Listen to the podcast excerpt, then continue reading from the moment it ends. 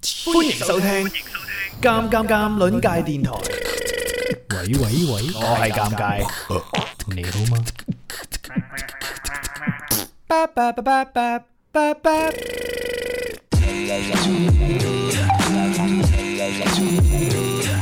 好啦，咁啊，歡迎大家啦！今日星期日下午嘅電影考鑑賞啊，我哋今日下午呢，就係哇，我哋八月係咪冇做到啊？八月嘅時候。有冇啊？頭有冇做啊？好似係誒隔咗一期，隔咗一期冇做嘅。係咁所以呢，今日我哋翻到嚟呢，哇喺九月一開頭就做啦，就知道咩事啦。哦嘢啊，係啦，即係咁啱得咁巧嘅啫，唔係我哋勤力 啊。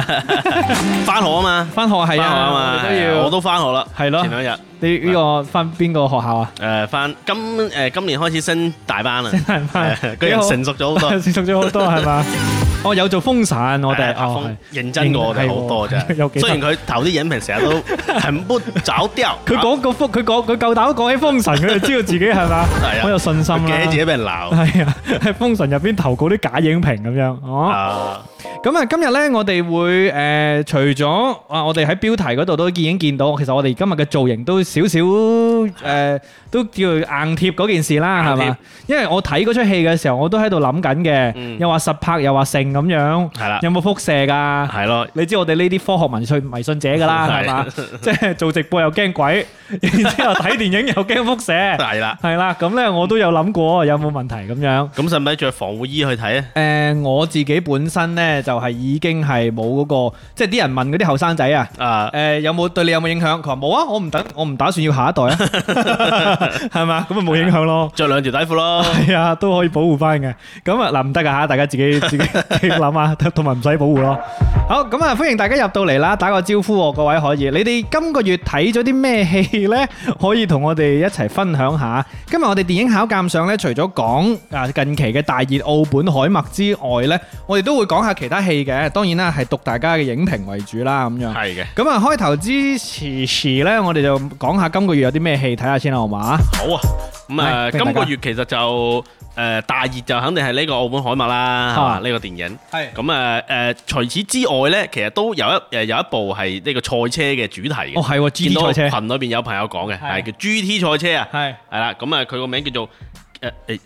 睇睇唔清唔清係嘛？極速狂飆啊，因為而家戴咗 個黑超，係啊，而 家我哋嘅我哋直播最大嘅障礙就呢個。叫做極速狂飆，嚇係啦，咁啊誒有有我我哋群裏邊好似有朋友睇過，有，係嘛亦都投咗影評嘅，亦但係都可以有 GT 賽車嘅忠實 fans，真係喎遊戲忠實 fans，係啊好中意打呢個 game 嘅係啦。咁啊，除咗呢兩部之外咧，仲有一部就大家都投誒誒傾得比較多啊。不過前段時間傾嘅係就係呢個孤注一擲啊，係啊啦，，咁呢係啊部就係誒哇！前段時間真係傾得好爆，傾到爆，而家加上誒嗰、段時間有好多講關於呢個誒緬緬北甸嘅係新聞誒呢啲咩咩 KK 樂園啊，係咩幾耐原嚟係喎，你又知道咩咩咩畫地咩咩居畫地啊嗰啲係係哇，係真係太多，我即係令令到普及咗好多緬甸嘅地理知識。其實我一年前已經喺誒星期三嘅節目嗰度講過啊，係因為嗰陣時已經誒唔少新聞傳出嚟啦，係即係當然誒呃港台兩地啊，好多嗰啲所謂之嘅一來兩件事嘅，一來呢就係嗰陣時有好多。叫做翻咗嚟嘅人呢，就喺度親述啦。係啦第二就係有好多誒挺身走險嘅 up 主過去救人嘅。係咁嗰時其實一年之前呢已經有好大嘅呢個關注度，我諗呢，即係片方應該睇到嗰個時候亦有呢一個點啦，嗯咁啊、跟住一年之後呢，呢出戲再出嘅時候都都真係好大嘅波瀾啦，係令到大家都關注到呢一點。其實呢，入邊即係除咗有好多人翻嚟之外呢，有啲人係救翻嚟啦，有啲人都係主動翻嚟嘅，係啦即咁啊係有啲人係主動過去嘅。係啦。之後講到咁啦，係啦係啦，，啊好咁啦，呢個展開就有排講啦。係啦啊，咁啊，仲有跟住咧，就除咗呢兩部之外咧，仲有一部咧係誒誒三誒兩個男人一個女人誒一個嬲字嘅，哦，係啦，嗰出誒呃嗱，因為我完全唔知啊，但係我睇到群入邊咧，我哋電影群啲人咧就話佢即係覺得自己心目中係另一出戲， 然之後做出嚟咧咁樣，係啦即係當啊然啦，啲人調調侃啦，但係我係自己冇睇嗰出啦。佢算係一個激情嘅戲碼嗎？誒、呃我冇睇啊，係啊，我覺得應該偏文藝吧，文藝哦，文藝嘅誒、愛情戲吧，哦感情戲吧，係係啦。咁啊，就係呢部由呢個周冬雨啦、劉昊然啦，同埋呢個屈楚蕭啦，係嚟呢個合合拍嘅呢部《燃冬啊，哦，誒燃燒嘅燃，冬天嘅冬啊，燃冬啊，有係啦冇院友或者觀眾睇咗咧，可以分享下喎？係啦有啊冇即係達到你哋心目中所想像嘅二男一女嘅嗰 種，唔係即係嗰種感情瓜葛啊？然後諗 OK，咩諗咩係係啦啦係 OK，咁啊，除咗呢部之外呢，就仲有一部係誒、呃相對小眾，但係誒個分數好高嘅，嚇係啦，就有一部誒、呃、紀錄片，係誒、叫做《火山自戀》啊，火山自戀係啦，咁佢喺誒呢個豆瓣評論上面評分係啊去到九分嘅，咦係啦，咁當然啦，係即係豆瓣平台呃誒一向嚟講就對紀錄片會係比比較較清麗啲係嘅，比較青睞啲，比較推崇啲嘅。係咁誒誒呢一部咧係一部講一對誒、呃、專門去研究火山嘅一對情侶啊，哦一對夫妻啊，啊佢哋嘅一個生平故事嘅。哦係啦，咁啊呢部片就誒、呃我我見到我自己嘅朋友圈都有有有啲人討論嘅，嗯有睇有人睇過有討論，咁我自己都睇咗嘅，哦，係啦睇咗嘅，咁啊誒係咯，咁 啊咁你輕輕講下咁帶走喎。誒一部紀錄片咯哦， 係一好部紀錄片咯，明白 啦，明白晒。一路落去咁誒誒，當然啦，即係誒，除咗誒澳本海默啊，同埋呢個火山自戀之外咧，其實我今個月都仲睇咗一部嘅，係係啊呢部應該你都中意嘅啊，係啦，就呢個奪寶奇兵五啊，，鐘博 士係啦， ，Doctor 鐘士，啦我中意睇啊！細個嘅時候嘅，你知唔知啊？呢出戲係為阿導演呢嗯贏得呢個票房榜，即係當然佢成個系列啦，係佢係全球收入最高嘅其中一位導演之一啊！即係因為誒即 Doctor 係即係就係鐘士，因為呢個系列，奪寶奇兵好賺錢係嘅，啦係，同埋啊但係但係奪寶奇兵其實好似即係靜咗好好好啊好耐一咯，排係，咯，即係如果作為同期嘅嗱 George Lucas。嗯，即即係係啊啊啊，即係啊 啊啊 Ben Solo 個個 Ben Solo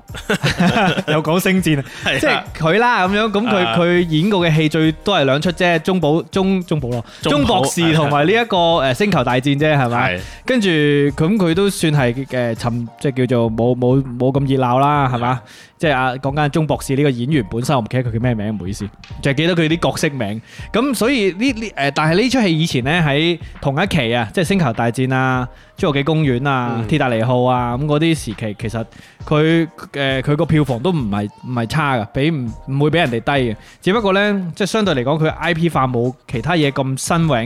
因為佢係講啲舊嘢噶嘛。佢英文名叫做 Harrison Ford，係喎，夏偉信福啊，夏真威信係福特，係啦。真係真係係啦，係咁咯，啊都型嘅，即型係啊我睇誒喺呢部電影裏邊，佢佢雖然老咗啊，係年紀大，但都仲係型嘅，係係啊，啦。希望我喺佢嗰個歲數都會有咁型，好癲咯佢誒又又騎 馬，係啊，又即係 翻越欄杆東莞仔咁 樣，幾有型啊咁樣，係啊。咁啊呢出戲我睇咗半出，係啦，我都睇咗半出大家就知我哋點睇係㗎啦。啦。咁咪通過呢個發夢效應發夢啦，係啦通過發夢效應可以睇到自己想睇嘅電影。咁點樣發夢呢？大家可以成為我哋嘅誒群友啊，我哋呢個發夢群嘅群友，只要加入我哋嘅呢個微信群呢，就可以成為我哋一份子啦。係啦，點加入呢？嗱，我嘅微信咧聽清楚好長嘅，W H O S G A A M G U Y，左口咧打咗喺兩個平台嘅嗰、個、呃、公屏嗰度啦，大家可以加我咧，然之後成為我哋群友啊，各種發夢嘅方式係提供俾到大家嘅。係啦咁，啊加完之後記得備註電影，係啦電影群，係啦咁就可以加入噶啦。然之後入群嘅時候發一萬蚊紅 包，或者自爆 自己一 張相，係啦自爆， 突然驚係啦，孤注一擲吓，好。咁啊，《奪寶奇兵五》係係咪啦？今日今個月嘅另外一出戲啦，啱先又講咗其他嘅戲啦，仲有係啲啊咩戲可以提下㗎？誒、其實都做一部嘅，係做一部咧係誒誒狂博主演嘅。係但係呢部其實我之前都有留意嘅，佢應該係偏喜劇片，但係誒呃同家講一啲家庭倫理教育相關嘅，嗯哼叫做學霸、係學霸係係啦。咁啊，由呢個黃渤啦、誒、呢個年年啦，佢哋主演嘅呢一部咧係一部誒、呃算係家庭劇情喜劇吧。係係啦呢部咧都有收到影評，我突然間醒起一件事，就我啲影評全部喺晒我手機啦，直播緊嘅 呢度，死啦！即係等陣你要讀嘅時候咧，有啲麻煩。若然聽緊直播或者睇緊誒直播嘅朋友，你哋有發影評嘅話咧，發一次俾左下，唔係啦，該。嗯發一次俾我，發一次俾我。係啦，如果唔係，等陣我又要搞個手機，唔該晒你哋嚇。多謝誒收到咗誒呢一個澳本海默嘅影評有幾個嘅，然之後咧學霸同埋呢個 GT 賽車都有收到，多謝大家嚇。多謝大家，多謝大家系。啦，如果如果有聽緊或者睇緊嘅話，可以再發一次，我哋等人方便啲讀出嚟啊。係啦，所以其實而家發影評發俾左考好啲，係好，發俾我可以發俾我。盡量啦吓。係咁啊誒呢一個誒發喺群嗰度都得嘅，如果你哋唔介意，當然記得無劇透咁樣分享啊！今日下午呢，我哋都係無劇透咁樣同大家討論下電影嘅。當然我哋主講嘅就係呢一出《奧本海默》啦，有幾多人睇咗㗎？問一問評論區當中先，有幾多人已經睇咗呢出戲嘅？係啦，睇咗嘅可以打個一，係係係啦啦，咦咦，開始有人加你喎，不過加你唔係加我。 啦。哦，Brian，哦佢要發影評過嚟啊，係啊係啊。好嘅誒加加誒左考，跟住發俾佢啦。誒、遠道啊，遠道話我經過風暴，咦呢出戲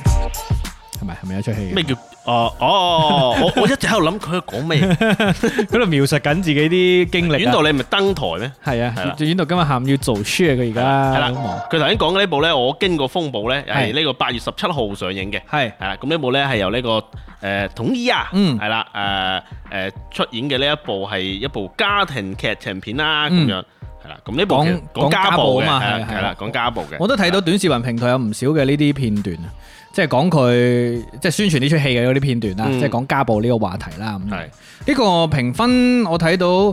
誒、豆瓣評分七點一分喎。係啦，都係啦 OK 嘅，係啊，呢、個當然呢個題材都係算係誒、呃大家喺就尤其是喺網絡上邊討論得比較多嘅一一個話一題。個長期關注嘅話題啦，係係啦，遠都話佢自己壓軸啊，所以其實佢可以連線。 係咯，可以係東莞嘅朋友，東莞朋友係嗱，啦隨你啊睇你方唔方便啊！但係我哋非常之歡迎你嘅 遠道。 好，好睇睇啦睇睇有邊啲人睇咗先，喂，得一個人睇咗咋係？啊，得一個人睇咗啫，得長頸鹿先生睇咗啫，係啊，但係其實有人發影評有嘅。嘅，因為頭先咧，其實呢個巴人同埋長頸鹿先生咧都有將影評轉哦發都俾發我嘅返過嚟係啦。哦咁所以誒有發影評俾尷尬嘅朋友觀眾咧，就可以麻煩發一發俾我呢邊啦。係啦因為設備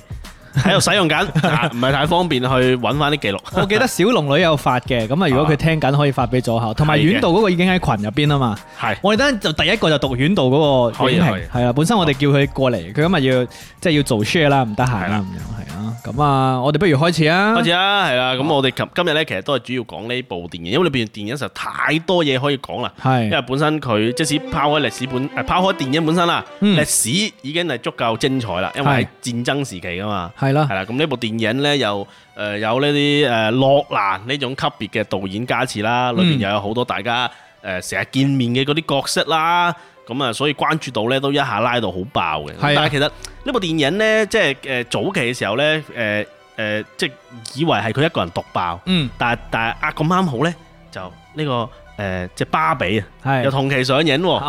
哦，咁所以呢所以嗰陣時咪有啲海報就咩誒巴比海默啊嘛，係啊，包比海馬咁啊，粉紅色炸彈咁係樣，咁所以都係幾得意，我覺得算係一個誒、呃即係電影嘅呢、個誒、呃、院線電影裏邊嘅一個幾幾奇觀嘅一個一樣嘢啦。時代就係咁樣咯，係係嘛啊，，即係一個好代表女性力量，一個係好似好代表呢種過去嘅過去嘅男男性權，霸權力 係 量係係咁樣，冇錯。兩種之間，誒、直接喺院線上面對轟嗰種感覺喎，咁樣呢你咁講呢個觀點係好好咩喎，即係好鬼有趣喎，係尤其是咧佢哋兩個嘅色彩係好唔同噶嘛。係啊係啊，諾蘭呢一出係好冷峻噶嘛，係你啲芭比嘅色彩爆炸，當然係粉色、粉紅色爆炸啦。咁樣係。你唔講都唔記得佢哋係同期上映，當然喺北美地 係區啦同期上映嘅一出戲。咁啊誒喺翻誒國內啦，咁當然肯定就一枝獨秀啦。咁嗯我見到其實就誒諾蘭自己都親自嚟咗中國做誒宣傳嘅，係喎，我都覺得哇，係好重視啊感覺係係喎啦，。同埋咧，又睇到一啲自媒體嘅帳號去採訪佢哋啦，係啊係啊，睇到影視颶風採訪係啊係會，啊，咁真係好落力咁咁我樣覺得跑宣好傳好。好落力咁做書啊，好似阿阮導咁，係 好好落力咁遠到做書啊。佢遠到而家籌集緊下一出戲嘅資金。係啦，咁啊，所以咧呢部電影咧，我覺得係誒，即係無論係誒大家期待只啦，誒呢個誒誒裏邊最核心嘅呢啲主創人員嘅對呢部嘢嘅宣傳力度啦係，包括而家睇完之後大家各種嘅口碑發酵啦，係我覺得都係一直喺個線上嘅，我之前喺睇呢出戲之前呢，即係當然喺北美上映嘅時候呢，我睇到阿谷德超導演啊，嗯佢、就採訪呢一個諾蘭啊嘛，係咁誒採採訪諾蘭同埋 Robert Donald Jr.，係即係其實佢都有採訪，當然阿阿阿麥菲佢都有採訪啊。係然之後呢，當嗰嗰陣時未喺國內上映，咁我就覺得哇，嘿即係呢一個呢呢次佢哋宣傳都即係又請咗好多人過去嗰邊睇首映啦。係，然之後當然而家嚟咗國內啦，即係今次宣傳佢都幾用力嘅。嗯，老實冇錯講啊，比起尤其是佢呢個卡位啦。係跟住又比起之前佢嘅戲啦，係你天能嘅時候冇喺呢度首映，冇喺呢度誒宣傳啦，係係啊嘛？係啊即係呢出佢都好似幾重視下。嗰陣時，我哋等下可以講下點解佢咁重視， O 其實 K，有啲客觀原因嘅，我覺得係。啊嗯係啦，係即係即係佢熱情係一方面啦，但係另一方面 係誒有啲嘢係嘛你唔啊五斗你唔宣米嗯傳可能唔掂啊。五斗米呢啲嘢係嘛，有陣時你都彎彎腰都要嘅，啊係嘛，咁啊係即係啊同佢其實有好多直接關係嘅，展現出誠意咯，係啊誠意係呢個好啲嘅用字啦，係啊啦，OK， 係啦，係啦，好啦，咁啊，啱先誒誒，繼續同大家呼籲啊！如果你睇咗呢一出《澳本海默》，可以同大家分享下，即係喺呢度公屏嗰度打都得㗎，覺得好睇唔好睇，或者係你覺得有啲咩感受？嗱，老實講呢，即係誒、呃如果了解洛蘭嘅觀眾呢，可能有幾個標籤，大家會好深印象嘅。嗯，冇第一錯就係佢誒酷愛實拍 啦，係係嘛係啦？即係尤其是呢，佢唔理嗰啲場面大與細啦，佢即係太空佢又實，佢又想實拍。係啦，太空船又實拍，係啦，跟住呢個黑洞又要 拍，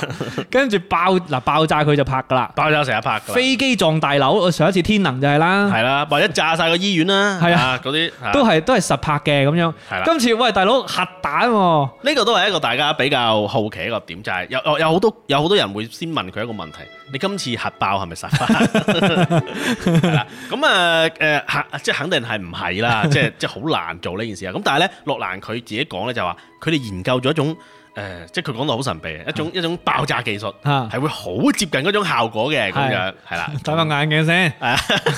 老老實講呢，出戲咧最緊張嘅嗰個時候呢，又的而且確係爆嘅嗰個時候嘅，將爆未爆嗰陣係張文峰係啦好緊張，佢仲要倒數啦，係嘛？係跟住其實爆嘅唔止一次嘅，因為有現實嘅爆，係啦，同埋有試爆心境嘅爆，有腦爆有腦係啊，有係老白喺腦係海入邊爆，即係其實佢有好多爆炸嘅。啦係咁咧誒，而尤其咧，佢開頭仲有一啲即係最出戲一開頭有啲關於即係原，我唔知佢嗰個畫面係咪呈現緊原子核啊嗯裂誒。變嘅嗰種係啊，核聚效果變啦嘅嗰個核裂變嘅嗰啲效果啦，咁樣，係所以所以其實好多嘢睇嘅呢出戲。係冇錯。好啦，咁啊喺真正講呢出戲之前呢，即又講下啲其他因素先啦。洛蘭呢個導演呢，我相信除咗啱先即係中意實拍之外呢，大家都知佢啲片啊，會唔會有個印象就話，喂、好似都幾燒腦嘅喎？幾燒腦，你諗下以前玩呢一個《盜夢空間》啦，係啊燒腦啦，係嘛？係啊天能燒腦啦，星際穿越又燒腦啦，又燒腦係啦，即係佢誒，呃而且係物理學啊嘅呢一個範疇都算係啦，即係係你喺太時間空空時間間空間，係啦，佢個戲本身呢，就剪輯或者講敘事方式又好中意玩時間。係喺喺敘事嗰度好中意幾條時間咁樣，冇然錯，之後佢玩嘅話題呢，又會係比較燒腦啲，唔係大眾咁認知嘅嘢。嗯，今次呢，就係講人物傳記啦，係嘛？即係講真實發生過嘅歷史故事，但係係一個物理學界嘅一個人物，嗯，跟住又有啲喺政治上邊嘅一啲誒啊故事咁樣。今次會唔會好燒腦呢？大家睇之前會唔會有呢種感覺呢？即係講呢一次澳本海默，嗯，我我覺得咧就應該就唔至於好燒腦嘅，嗯因為畢竟佢係一個歷史故事，佢即係佢唔係改編啊嘛，嗯佢誒基本基於呢個故事，當然佢有改編嘅因因素喺裏邊啦。係咁同埋誒頭先講嘅呢啲《盜夢空間》啊，或者《Tenon》啊呢啲咁樣誒虛構嘅故事咧，我覺得始終係誒會有啲唔同嘅。係誒會會感覺係喺內容上會更加似敦刻爾克呢種係基於歷史故事嗯進行一啲誒、呃影視化嘅改編，係但係係基本上故事嘅走向啊、人物嘅發展結局呢，其實大家如果有睇過相關歷史呢，其實都會知道嘅。係，我覺得呢一點好緊要啦，亦都可能係我哋今日下午咧想同大家誒、呃即係去補充嘅一點啊。嗯但通常呢，我哋喺直播一定係會無劇透咁樣同大家分享觀後感，呢出戲值唔值得買飛入去睇，同埋應該點睇啊嘛。今日下午呢，我哋有一個意義呢，當然絕對唔係過濾爛片噶啦。係我覺得我我哋都認為呢一出片係一出唔錯嘅電影，推介大家去睇嘅。道具都準備好 賣啦。咁呢，我哋有一個任務呢，就係希望大家去入場之前呢。嗯，可以帶住少少誒背景知識去入去嘅。係，點解呢？我覺得今次燒腦嘅地方唔在於佢個敘事方式或者係佢個設定，啊嗯，就正如左口講，佢係一啲誒呃絕誒真實發生過嘅嘢，係但係佢嘅文本量非常之大嘅，即係佢嘅係啊信息量係好大嘅。冇錯，雖然佢係大量嘅文戲啦，但係呢啲文戲嗰個信息密集程度係好高嘅。係。咁若然帶住少少背景知識去去入場咧，我覺得會睇得舒服啲。係呢一點亦都係好多觀眾入戲院之前，我覺得係必須要重點考慮一點啊，係即係你劃重點要考啊，嗯就係、呃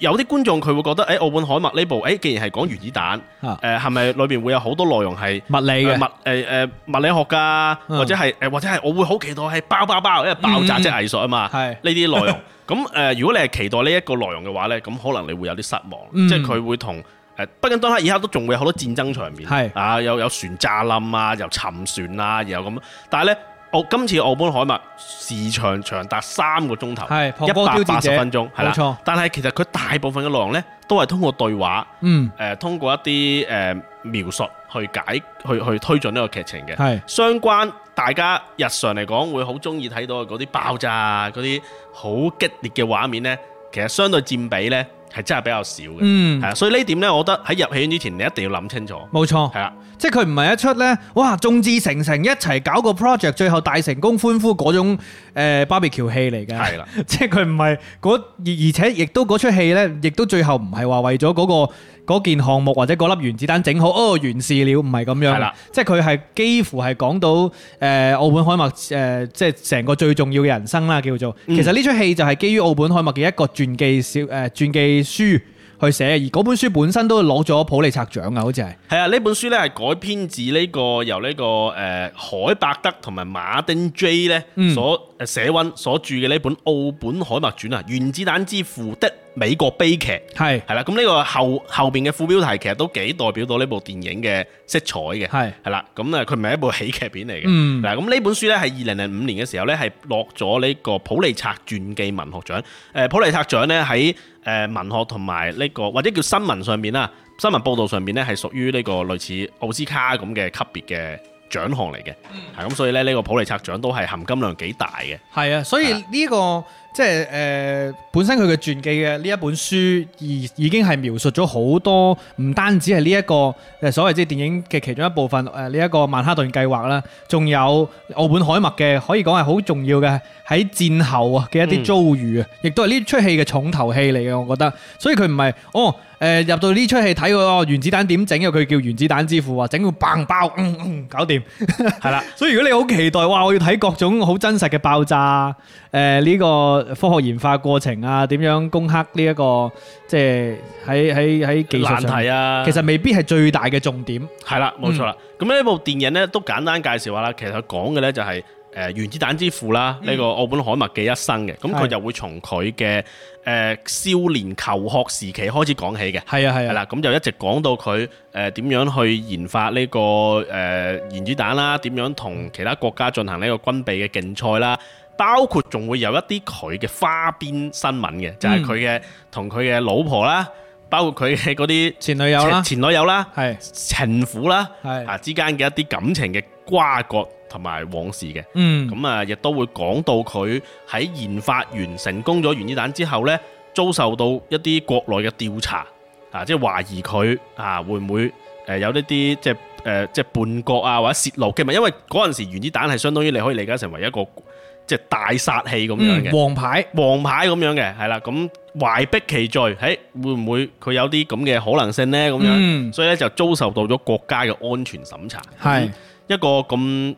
豐功偉績或者係叫做咁當時係叫做 super star 嘅人，係遭受到咁嘅事情嘅時候，佢自己係點樣應對嘅呢？嗯佢嘅、心路歷程係點嘅呢？咁所以呢，其實呢部電影呢，就正如尷尬頭先所講，即係佢唔係話一個哦，我哋誒遭遇難題，跟住研究，誒、最後爆，哦 happy，大家爆到啦咁樣，嗯唔係嘅，其實佢係後邊仲講咗好多爆完之後嘅事，冇錯反而嗰啲事情可能先係呢呢個電影嘅重點。係啊係啊係嗰個地方我，因為對於我嚟講呢，我睇呢出戲嘅時候呢，我係了解到前半橛嘅。嗯，即係我比較知道佢誒、呃作為呢、一個誒、呃即係原子能嘅呢個委員會啦，即係當然嗰陣時之前就係曼哈頓計劃為咗研究喺二戰嘅時候做呢個原子彈嘅嗰一個嗰一個團隊啦，誒、去帶領呢一件事嘅嗰、個誒嗰、個歷史嘅嗰一段歷史，我係比較知道嘅。但係呢後半段呢，我係完全有啲空白嘅。嗯即係我係比較空，誒、幫我撳一撳撳熄佢。即係我係空，我係空白咁樣去睇呢出戲，所以呢，我睇嘅時候後半段係有啲吃力。嗯所以今日呢，我想同我同埋左考呢，想同大家即係做一件嘅事，就係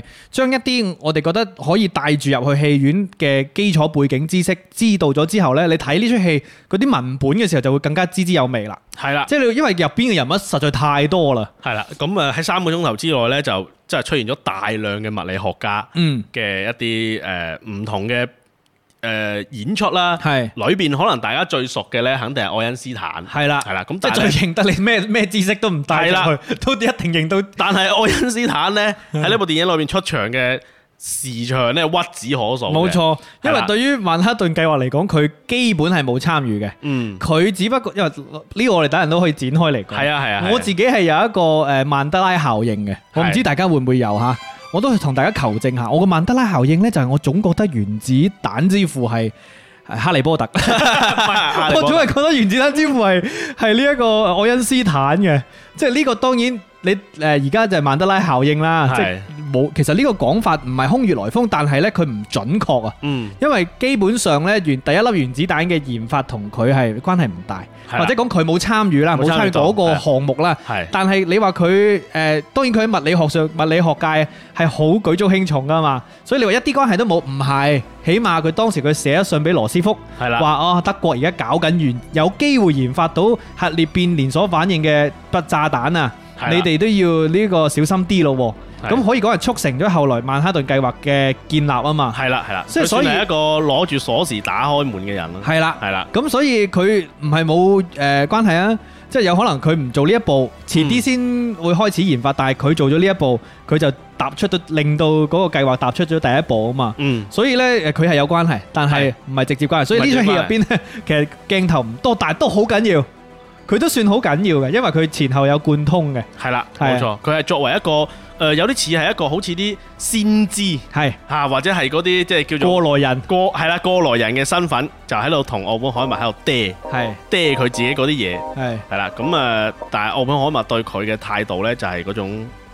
嗯，係咯，你噏咯，你咪 吹咯，咁嗰種感覺。奧本海默自己嘅嘅性格亦都有佢自己嘅特點啦，咪係啦，同埋誒愛因斯坦佢研究，即係佢比較出名嘅就係相對論啦，係咪係咁奧本海默佢係一個量子量子量量量量子子量子物理物理嘅係啦方向噶嘛，即係誒你誒一個宏觀世界嘅，即係相對論研研究宇宙宏大，咁啊量子物理研究微觀世微觀世界界嘅，有少係少啦唔同方向，而且係啦愛因斯坦對於量子物理有少少唔唔認算同太啊認同嘛，係嗰陣時係啦唔認同，所以當然喺曼哈頓計劃佢就冇參與，兩個人之間又有啲誒呢一個誒，我唔知個大家感受下啦喺戲入邊，係啊，所以咧都好得意嘅，因為咧喺電影院睇咧，我我都會留意身邊嘅人嘅反應。係。就基本上其他物理學家出現嘅時候咧，佢哋係冇咩反應嘅。係啦咁啊，但係愛因斯坦出，哦，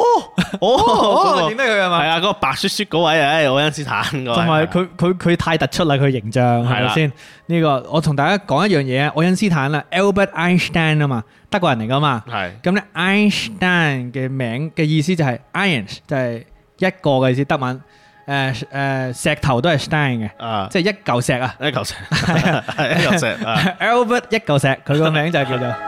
如果冇記錯的話 嚇，Albert 一嚿石係啦係，Albert 啊 Einstein。好啦，咁啊，我哋喺講呢一個，我哋啱先提到想大家帶住少少知識去入去電影院嘅時候，我呢呢次係真係幾有必要啦。之係前啊成日講話一張白紙入去睇電影，即係無劇透啊嘛，係嘛？嗯即係話我我就算真實發生過都好，我都想誒感受佢嗰個人生嘅波折、波瀾起伏。係我哋唔會抹殺咗你嗰個驚喜嘅。係但係我哋想你舒服啲，冇錯，即係若然你可以接受到，我睇呢出戲係睇大量嘅文本，嗯，誒誒文呢個信息量好大，而又唔係話嗰啲並拎唪冷嘅呢一個前提底下，你想睇得更舒服喺呢三個鐘呢，我覺得帶少少嘢入去真係會好好多，起碼唔使好似我咁樣，我想睇第二次，唔係，其實我都想睇第二次，因係為我感覺佢呢部電影裏邊咧，誒有雖然係三個鐘頭嘅文本啊，係但係咧佢有一個好大嘅特點，就係佢節奏非常之快，係啊，快到你係 miss 咗，即係比如你中間即係出去誒去個廁所嘅話冇咧噶，冇噶，可能你翻到嚟已經甩咗噶老啦，實講啊，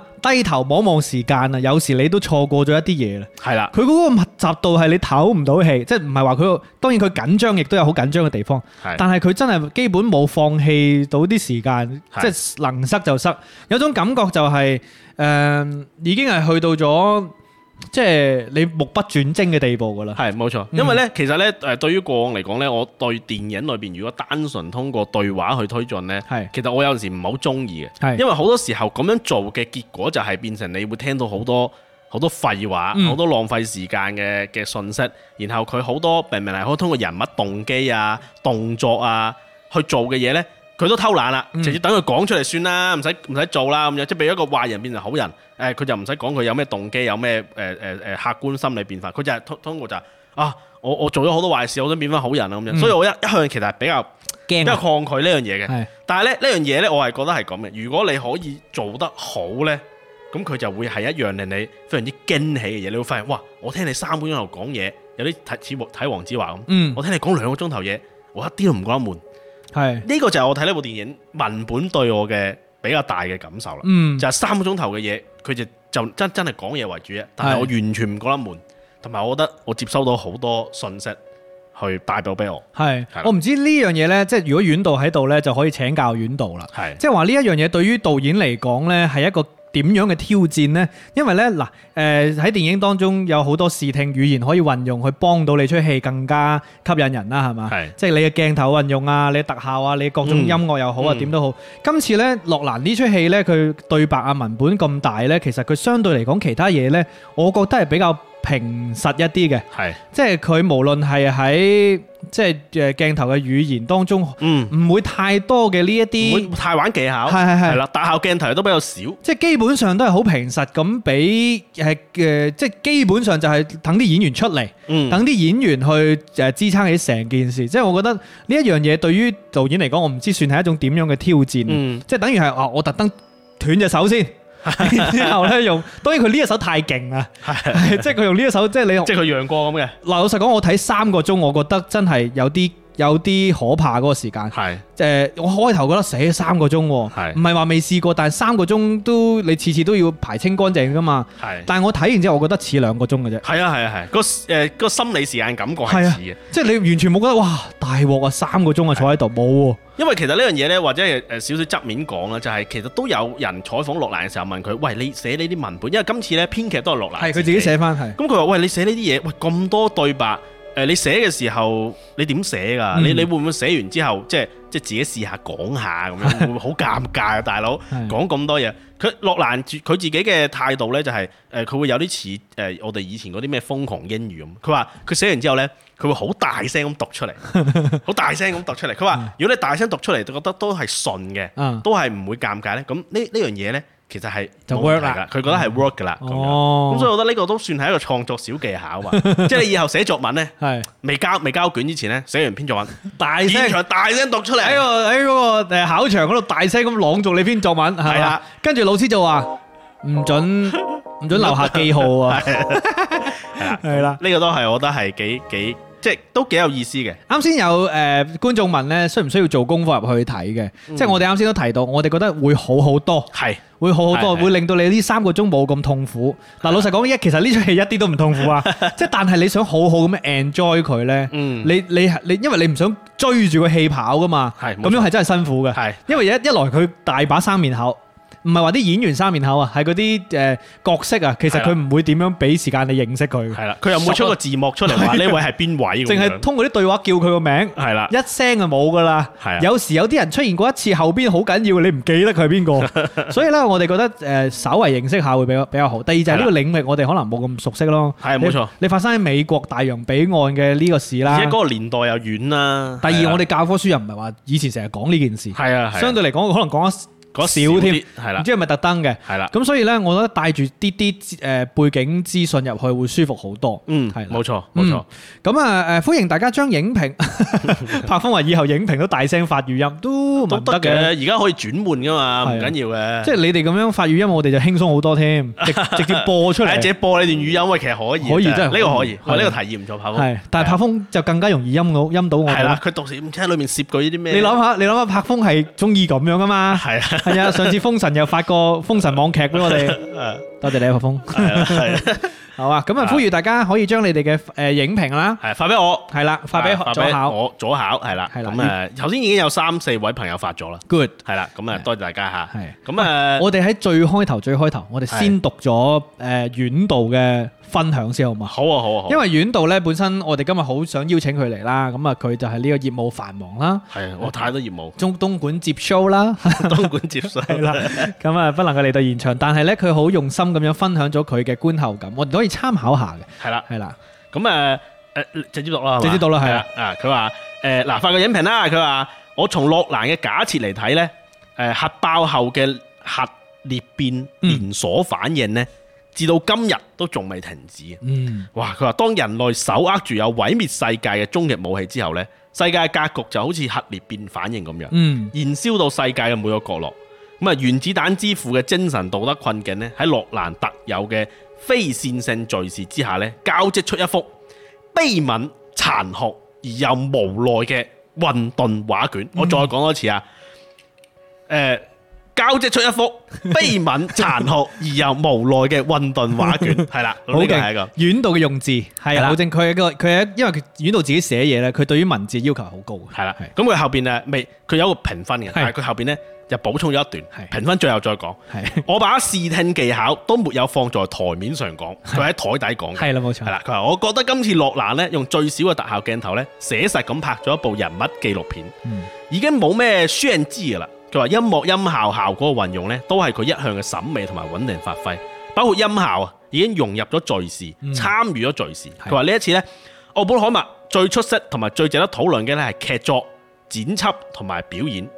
啊，佢話補充咗一下啦，就係、洛蘭因為已經從主流嘅商業類型片啊，即係類似《黑暗騎士》啊、《盜夢空間》啊、《星際穿越》啦，慢慢往呢個大師階段去前進啦。嗯，啊，即係敦克爾克啊、信條啊、奧本海默。咁佢話呢個過程呢，佢嘅受眾呢肯定會越嚟越窄，但係佢自己嘅電影嘅觀念同埋手法呢，會越嚟越鞏固，技法爐火純青啊！佢話當今嘅世界級導演呢，洛蘭係可以成為一個導演 I P 嘅。嗯，啊，呢、個導導演 I P 呢，就話，即係大家會因為佢呢個 I P 去睇電影，而係唔係因為因為奧本海默呢個人去睇呢個電影。啱。佢話喺中國呢，都只有一個導演可以成為 I P，就係阮導啦，唔係講講亂講啊，就係張藝謀啦，係啦。佢話起碼喺我睇嚟呢，佢拍乜我都會上去睇，係係奔住導演去嘅。嗯 佢話誒，佢話周星馳同埋杜琪峰以前都係嘅。嗯，咁但係佢話而家喺佢心目中呢，就已經誒、呃即係暫時唔係啦。佢話因為佢哋都已經冇持續嘅生產創作力啦。嗯嗱呢段呢，僅代表 遠道個人嘅意見啊，不代表本台立場。院度啱先聽緊，佢嚇死我喎！乜嘢啊？乜嘢？中國 I P 導演係阮建恒啊？唉，唔好意思啊，遠道講話開下玩笑。係各位咁啊，記得嚇，係啊，佢嘅個人評分呢，係阮建恒導演啊？係阮建恒導演，咁啊個人評分呢，係呢個九分嘅，係哇，真係好高啊，好高啊我好似未見過遠道評到九分咁高。可能有嘅，可能都要去到誒即誒金瓶梅深深啲先得。哦，哦係係。院度唔睇嗰啲嘅。哇！院度其實啱先講嘅嗰一嗰個影評咧，即係好簡短咁，但係咧好囊括晒即係所有嘅優點同埋嗰個特點啊！係 即係優點我諗大好多人都可以講到，但係特點好緊要。係即係誒呢一個。誒、關於文本啊，關於演出同埋呢一個剪輯啊，係嘛？即係即係其他啊，即係呢一個特效啊、畫面嗰啲係其次啊嘛，反而。但係仲有另一樣嘢呢，即係院度有都提到音效同埋音樂啦，我覺得今次都相當之出色嘅。佢喺係啊聲音上邊嘅運用都係相當之出色嘅，即係佢喺音樂設計、音效設計上邊呢，其實係有啲跟住佢考試好勁嘅。係啊。因為大家知道喺誒、呃即係核試啊，或者係核測試啊嘅一一啲誒呃呢啲環境當中係有好多特別嘅聲嘅，嗯，即係你測試呢個地方有冇輻射，都係有一個特別嘅聲噶嘛。嗯佢有好多音效當中有用到嘅，而且呢種聲呢，有一個好重要嘅點呢，就係你要令到觀眾知道你啲聲係代表緊啲乜。嗯呢點你唔可以自嗨，即係唔可以話，喂，我不如真係做場輻射，又收下嗰度啲現場音啦。係嗰啲聲音同埋觀眾可以理解到嘅場面聲音係完全兩回事。嗯舉個最簡單嘅例子，點解古裝片裏邊全部受傷嘅人都要個口嘔血呢？嗯好明顯，從醫學角度嚟講，有好多傷其實個口係唔會嘔血嘅。嗯但係嘔血呢樣嘢就令到觀眾好直白咁知道，哦，受佢傷受咗好重嘅傷啦，哦，佢準備要瓜啦咁樣，咁、嗯所以呢，其實音效都係一個好重要嘅係點。例如好似我哋自己平時做影視製作咁啦，其實我覺得好睇一個後期嘅嘅水平呢，其實音效係一個好重要嘅，嗯係啦、因為有音效呢，你成條片先會有層次感，嗯先、會有時間嘅感覺。我相信呢個尷尬咗音頻節目肯定會好好好明白呢一呢一點。我成日都覺得即係一個創作者對於聲音，即係當然我自己個人偏見嗯啦，即係對於聲音嘅嗰個運用係佢嘅審美，當然所有嘢佢都係審美，老實 講。但因為聲音太飄，太過誒冇好客觀嘅評判標準，係即係你好似畫面咁呢，你有好多誒比較客觀嘅數據可以評判嘅。嗯一幅一一一張相，佢有好多數據你可以睇到噶嘛係。一一個電影有好多數據，譬如佢時長啊，佢會用到嘅嗰啲色彩啊，你可以用數據分析。但係聲音有好時候好好鬼主觀，就係靠對耳嘅啫。嗯，當然喺音樂編曲上邊有好多術業嘅知識啦，係但係有時呢，喺電影入邊用嘅聲音唔淨止係音樂嘅，嗯，有時好多音樂係唔似音樂嘅，係即係佢只不過係一啲聲啫，係有音啲效，係一啲一啲誒頻率嗯或者係一啲噪音，有時係咁樣嘅係。但係呢啲即係有時聲唔係淨係得一個方向，就係令你舒服愉悅嘅。有時係聲音令到你焦躁啊，嗯，令到你恐懼啊，其實呢啲聲係好有氛圍感嘅。冇錯，我覺得喺誒澳門海默呢一出咁文氣咁多嘅戲當中，佢令到哇佢後半段啊，即係如果我將呢一出戲分成三橛嘅話，第三橛嗰個緊張程度係好高嘅。嗯即係老實講啊，佢佢畫面唔算緊張嘅，即係係一啲一啲聽證會啊，一啲誒、呃叫做誒、呃、聆訊啊咁樣啦，類似係咁樣嗯嘅，即係喺啲房間入邊進行嘅嘢，其實唔算一啲緊張嘅場面，但係嗰個局面好緊張啊，係或者嗰個人所面對嗰種壓力啊、嗰種挑戰或者心理上邊嗰種誒、呃呃障礙係好令到我覺得哇身臨其境啊！係即係誒、呃尤其是呢，非常建議大家睇 IMAX。係呢個我都非常之建議，尤其是即係聽完誒、呃、院導嘅呢一個誒、呃影評之後呢，誒、其實好多好多你能夠要感受嘅嘢啦，我覺得盡量如果能夠喺身邊揾到 IMAX 嘅影院呢，有呢個條件呢，真係盡量去感受 IMAX 嘅呢一個規格。我覺得喺呢一次即係睇 IMAX 嘅過程當中，我嗯即係體會到誒唔係出出戲都啱睇 IMAX 嘅，但係呢，適合睇 IMAX 嘅戲呢，其實唔誒、呃、機會不常有啊。嗯，你諗住而家誒唔睇呢出戲，以後想叫做揾發夢睇啦，真係差好遠嘅。啊即係個音效同埋嗰個誒畫幅真係差好遠，即係嗰個感受真係好唔同。我有翻嗰種啊，第一次睇電影嘅嗰種震撼感啊！係即係細細個未睇過電影院嘅戲，係第一次入電影院，哇，好震撼啊！嗯成部火車開過嚟㗎啊嘛，係嘛？冇錯，但係我睇呢一出 IMAX 我就話哇，即係戲真係要咁睇，係如果出出戲咁拍真係好恐 怖。但係其實好難出咗戲都咁拍嘅，因為係首先咧誒兩方面講啦，一方面咧喺音樂層面上面嚟講咧誒。過往可能好多製作咧都係剪完條片啦，然後再交俾音樂團隊去幫佢配樂啊、配嗯音啊。但係今次洛蘭做呢個片，包括佢之前做都會係誒、音樂團隊好早期就介入。嗯，咁佢其實會同埋音樂團隊係會同埋剪輯團隊一齊做嘢，就係可能每剪一個版本，可能佢哋就會行嚟睇一次，嗯又去幫佢配相對應嘅音樂，又一齊並進咁去去操作。嗯咁呢個可能係佢音樂好貼到內容嘅一個原因啦。係咁另一另一個方面呢，就係、好似頭先所講啦，我哋而家係希望步步都有咁咁嘅質 量，但係洛蘭喺今次嘅拍攝裏邊呢，所投入嘅呢啲技術嘅成本呢，嗯其實係誒、呃其他電影真係好難複刻嘅。係係啊，首先佢嘅製作成本啦，嗯佢製作成本據說嚇係一共係誒一億嘅美金，嗯一億美金製作成本，然後再加一億美金嘅宣發成本嗯嚇，咁呢個成本本身已經係好難有係誒已經好高門好難檻啦 cut 突啦。係啊第二個呢就係今次呢，洛蘭呢，其實佢喺技術上都係做咗一啲改進嗯嘅，就係佢用呢個 IMAX 攝影機去拍攝呢，係用咗一啲誒我哋所謂嘅七十 mm 嘅呢啲膠膠卷係呢啲膠卷咧，其實係畫幅係係係好大啦，係同埋咧另一個咧就係話誒，佢、為咗啊要可以突滿足到呢一個技術嘅要求咧，佢甚至係重新去研製咗係啊呢呢一啲嘅膠片。係啊開發嘅，係啦，包括攝像機都係，係佢係改裝過係佢嘅，令到佢滿足到佢嘅拍攝要求，係係啦。咁誒呢啲，而且咧今次咧，因為呢部電影咧三個鐘咁長，咁、嗯你諗下一個三個鐘長度嘅膠卷，所以我睇到有有有張相咪就係佢佢嗰餅帶啊，即係成張台咁大噶嘛，係啊好似其中一餅帶佢係係話差啲放唔到上嗰個播放盤上邊，係佢成個長度啊係去到一萬七千幾米，嗯即係個膠卷 係。一萬七千幾米，所以呢出戲呢，佢應該講係黑白嘅嗰啲場景呢，都係膠卷拍攝噶嘛，係嘛？係係而且嗰啲場景，哇！即係我我唔知係我自己嘅呢一啲叫做誒、呃即係浮誇嘅錯覺定係點啦。嗯但係我第一我佢雖雖然係黑白啦，但係佢的而且確喺畫面上有嗰種老電影嘅感覺，即係嗰種質感係好有係嗰種感覺嘅。係即係唔知點解咧，我都唔識形容啊！即係技術上，但係呢，好好睇嘅，尤其是你用 IMAX 去睇呢，嗰所有嘢都好清楚嘅。啊係啦， 蒙嘅地方都好清楚，即係佢蒙嘅地方唔係特特但效嚟係睇嘅唔，到嗰種蒙，係係啦，佢就即係係虛化嗰種蒙，即係好似你隻眼嗰種咯，你係聚啦焦呢個點，你嗰個地方係蒙噶啦嘛。係啦，即係我覺得嗰啲地方係賞心悅目嘅。當然你嗯未有咁多，未必有咁多時間去欣賞呢啲地方啦。你只係你只係好沉浸咁樣喺呢出戲當中，但係你就覺得哇身臨其境啊！係我就喺嗰個審判現場嗰度咁樣嗰種感覺就係就係感覺佢用咗一啲好貴嘅材料去煮餸俾你食啊，嗰種感覺。係係啦，咁所以呢，誒喺呢一點上邊呢， 我就覺得誒、我哋都好，我我都好希望部部電影都好值得我入 IMAX 時觀咯。但係有咁嘅投入，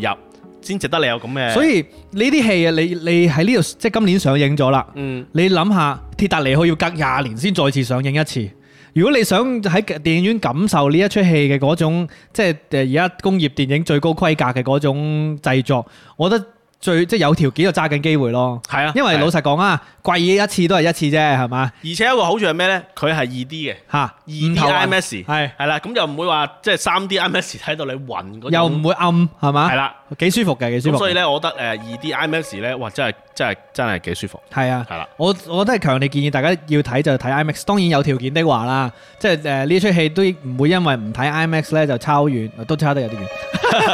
係啦。係咁誒、呃所以咧呢部電影咧確實係投入咧就係誒好大啊！好巨大嘅，因係啊為即係比如除咗呢個之外咧，誒、大家知道頭先我講到啦，實地拍攝呢樣嘢啦。嗯，咁之前即係以前大家睇睇過《星際穿越》都會應該會知道，即係嗰邊玉米玉米地啊，係即係佢開車穿越嗰部玉米地，係佢拍攝之前就揾人專門喺嗰度種種玉米種出嚟嘅，係係啦。咁佢今次咧為咗拍誒、呃即係佢哋當時嘅呢、個誒喺喺呢西部嘅某個地方做咗一個。呃沙漠人煙罕至嘅地方做咗做咗一個村莊，嗯做咗用用呢個村莊整影成一個好似人哋四廿七區嗰種封閉區，誒嚟做實驗室。洛蘭係真係去到嗰個地方，然後揾美術團隊去重新搭咗一部分嘅誒、呃街景出嚟，嗯去實拍嘅，即係唔係話後邊，呃因為而家我哋啲劇好中意落幕噶嘛，係啊佢即係即係完全係搭出嚟嘅，嗯啊包括有去到奧本海默嘅故居去拍攝啦，嗯咁樣，咁誒、呃包括呢，誒、爆炸就唔講啦，係但另一點我覺得比較得意呢，就包括微觀場景呢，其實都用咗好多實拍嘅，哦係啊係啊，即係尤其是開始嗰啲係啦。嗰啲微觀場景喺電啊影嘅嘛，開頭呢，大家會好見到好多嗰啲咩原子、分子、係能量波呢啲，係呢啲其實佢都係通過特殊方式，用特殊鏡頭去進行實拍嘅。嗱老實講咧，開頭嗰一大段嗰啲。即係啊阿阿奧本海默腦海當中見到嘅嗰啲呃宇宙奇觀係啦係啦，嗰係啲啦量子微微觀世界嗰啲嘢咧，我一個都唔知佢係邊個嚟 嘅，即係我完全唔知嗰個每一個畫面代表啲乜，即係我大概估，哦呢、個應該係誒中指啊，係咪？呢、個質即係女，我唔知啊，可能完全唔係添，可能呢個係奶色嚟嘅。 可能嗰個係誒誒電風扇嚟嘅，唔知啊。但係開頭嗰度好好睇嘅，係，即係佢冇嗰種誒、呃、特效嘅嗰種感覺嘅，嗯，佢唔似特效嘅我開始以為係特效嚟，嚇，但係後嚟一睇，哇，原來真係都係實拍，即係係始終落難咧就忠於本心，嗯。係啦，咁好啊好好正，我覺得嗰段好正嘅，即係一開頭嗰 個嗰個氣氛好到位㗎啦。一開頭已經有，就可能開頭已經係最最多嘅特技，我唔知啊。當然嗰條裙都好多特技，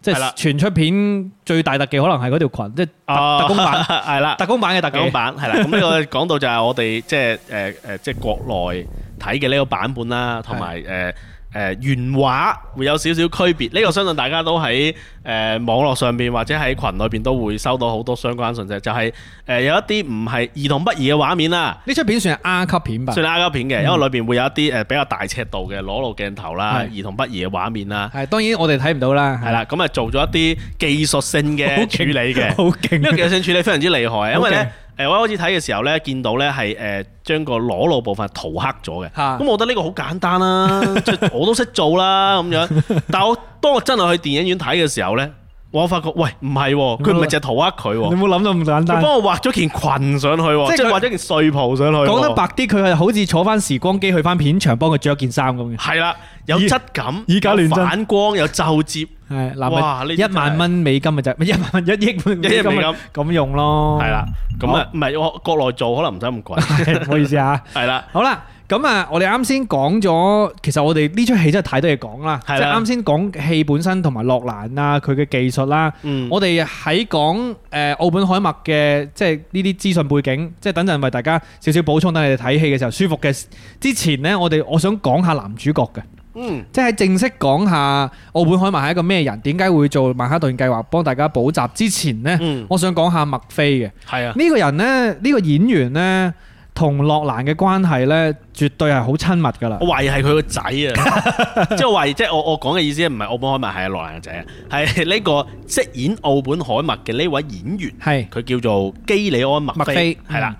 佢係大批量咁參演過諾蘭嘅電 影嘅，但大家可能對佢係即係印象可能未必咁深冇因為佢深啦，基本上哦，第一次做男主角今次，係啊係啊，第一次做男主角，係啊係係我對佢印象最深係咩呢？佢曾經出演過《蝙蝠俠合影之謎》裏邊嘅嗰位稻草人，好有型，即係嗰位律師啊，衣冠禽係啦，獸，衣冠禽獸，係嗯好啦有型。係啦，嗰位係我最印象最深刻嘅角 色。咁當然啦，嗯誒黑暗騎士係諾蘭最高票房嘅電影， 大家一定係即係嗰出戲就比較之印象深刻。但係佢嗰個金絲眼鏡、西裝、稻草人嗰個形象呢，我覺得好好係好啱佢嘅氣質嘅，係即係佢其實佢嘅氣質係有少少神秘嘅。病態抑鬱，病態係啊，佢好病嗰種感態覺，即係但係佢嗰種病態係憂係憂鬱嘅感覺嚟嘅。係啦即係當然佢做正派角色嘅時候，你就覺得好迷人、吸引力嘅；嗯，做反派嘅時候，你就覺得有一種致命嘅毒素喺度。係啦，佢做嗰個角色，我真係覺得好，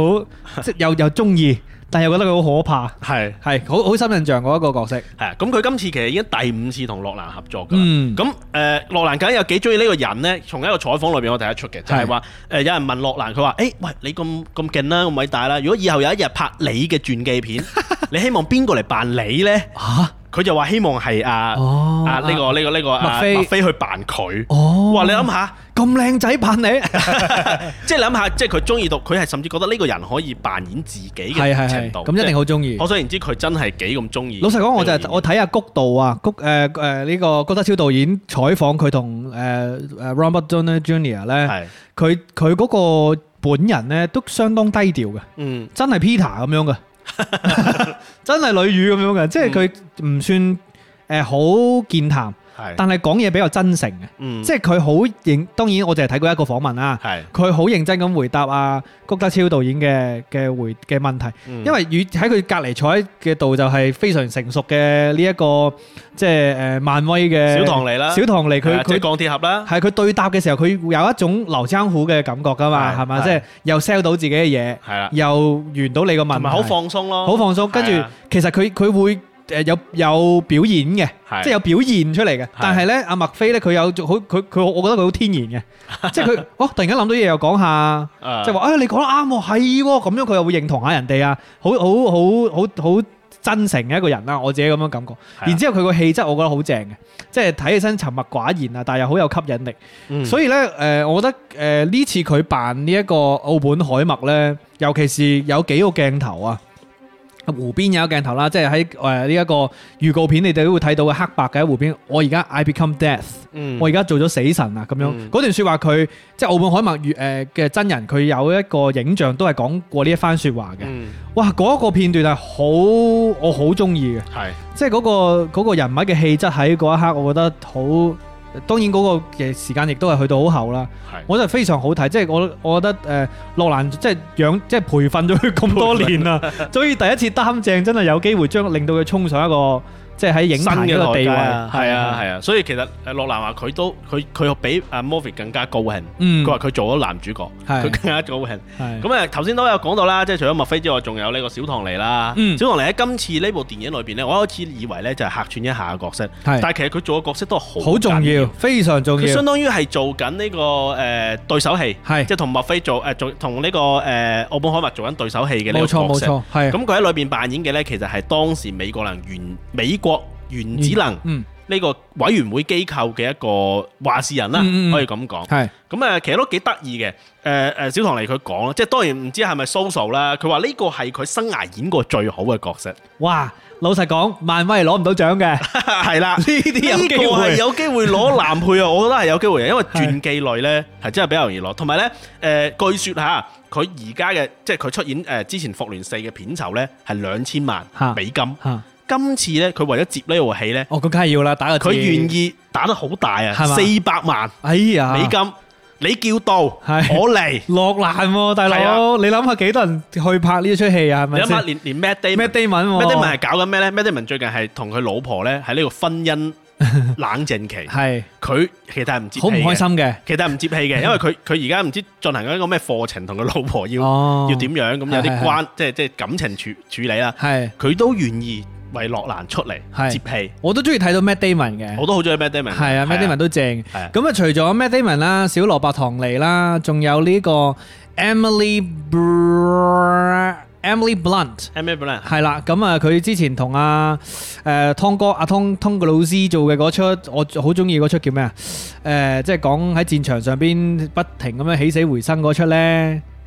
誒明 日邊緣係明日邊緣，係係係係啦，係咪佢啊？係好似係啊，佢明日邊緣係佢，佢女將軍啊嘛，係啊係啊係啊係啦，係啊咁啊佢就巴係達女王都係佢啦。冇錯，係佢就啦飾演呢個奧本海默嘅太太啦，嗯係啦，咁係啊啦好正啊！佢都所以其實演員絕對唔止我哋啱先講嘅幾位，有一位就係誒呃啱先左下一嚟到就提到嘅演過呢一個波西米亞狂想曲嘅嗰位男演員啦，係啦咁啊埃及嘅演員係啦，叫做係啦 Rami Malek 係啦，係啦。咁啊非常之多演員嘅，咁但係但係咧男主角同埋呢一個小唐尼嘅演出，我覺得小唐尼都俾我耳目一新嘅感覺，係啊係，有有係係好好得意一點嘅，嗯，有好多人開頭嘅時候冇認出佢嘅，係啊，後邊先認出佢，後邊喺佢有一段比較長嘅獨角戲嘅時候呢，嗯即係會有好多大特寫，然後又除咗眼鏡，大家先發現哦，原來嗰個係鋼鐵俠啊！係啊咁因為我睇完電影呢，喺電梯嘅時候呢，遇到一班誒、呃其他嘅觀眾喺度討論。討論就唔記得，嗰個係鋼鐵俠啊！你咁都認唔到啊？佢話係係啊，啊係喎，好似喎咁樣。一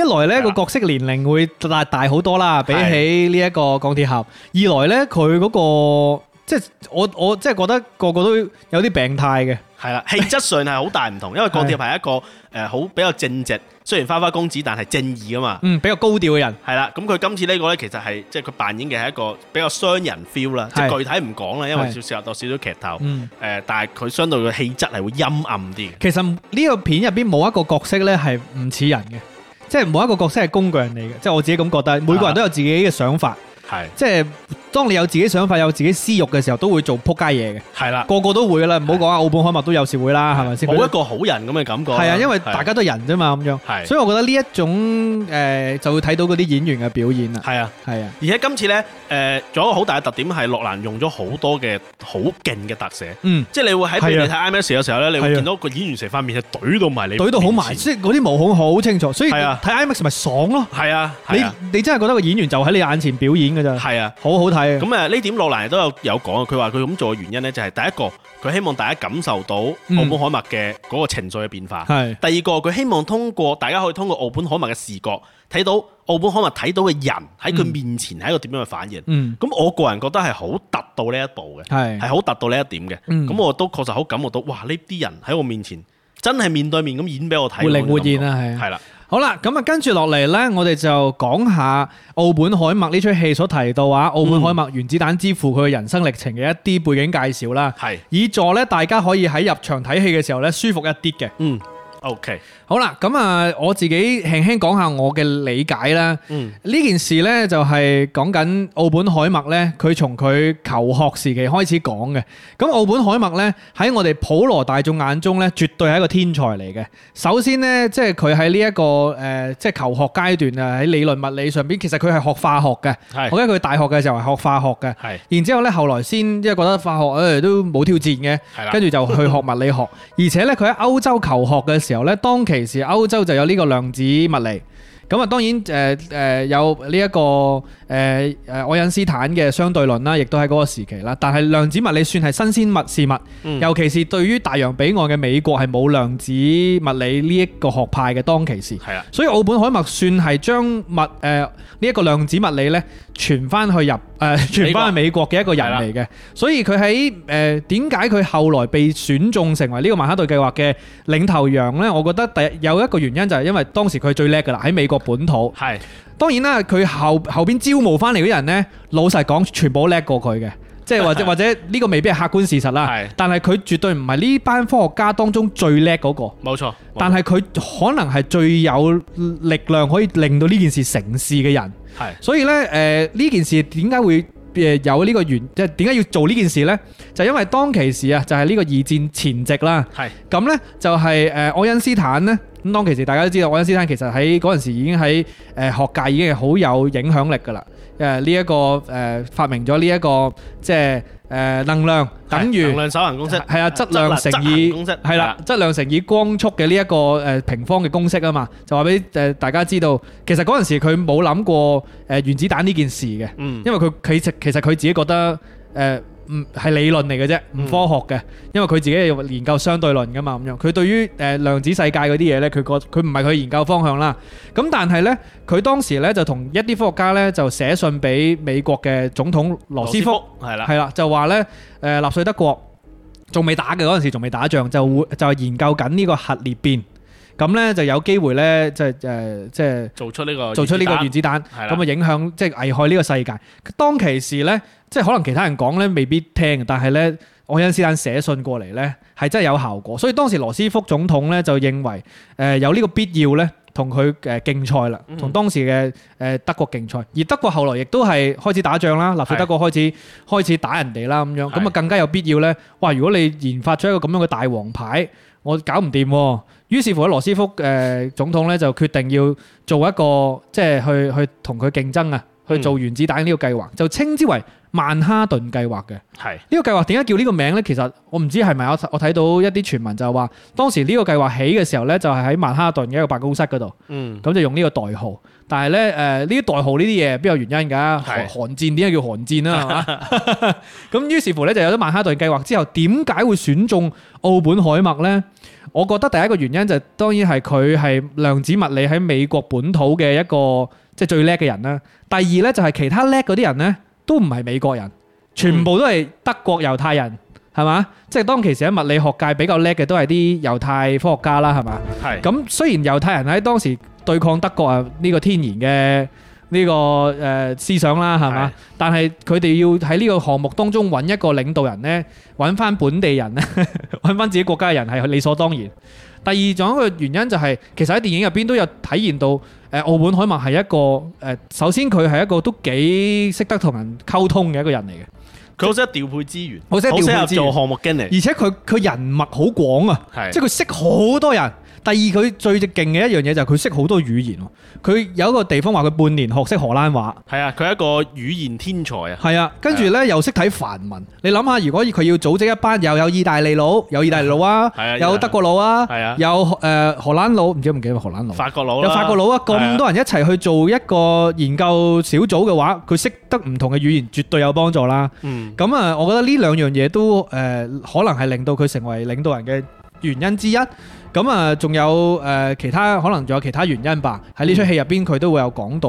咁啊，曼哈頓計劃開咗開始咗之後呢，就成班人就就開始去研究呢、一個誒、呃原子彈嘅製造啦。而當其時呢，做原子彈係最緊要兩種材料啫，鈾二三五同鈾二三八。咁所以呢，喺呢個計劃嘅時候呢，佢哋唔單止喺一個沙漠地方呢起咗一座城呢，一個小鎮呢去聚集咗啲科學家同埋佢啲妻兒啊，誒一齊喺呢個城鎮度生活，有呢一個幼兒所、幼兒園、有有學學校，校係咁啊酒吧係啊，全部封閉式管理喺嗰度生活。去研究，就等啲科學家安心咁樣去去做原子彈。第二呢，喺好似喺美國有兩個地點呢，因為佢哋四個部門啊嘛，多部門合作就起工廠，就去提煉鈾二三五、二三八嘅呢兩個同位素。咁呢，就誒、呃再匯集去到嗰個基地呢，去整嗰一粒原子彈。所以佢哋嘅目標呢，就要趕喺誒呢個德國擁有原子彈之前呢，就去做出呢個原子彈嘅。咁啊，中間發生咗啲咩事？當然係大家都知道啦，即係德國就係即係呢個希特拉就搞掂咗啦。嗯咁啊，納粹德國等於係瓦解啦。係啦，但係二戰未結束嘅。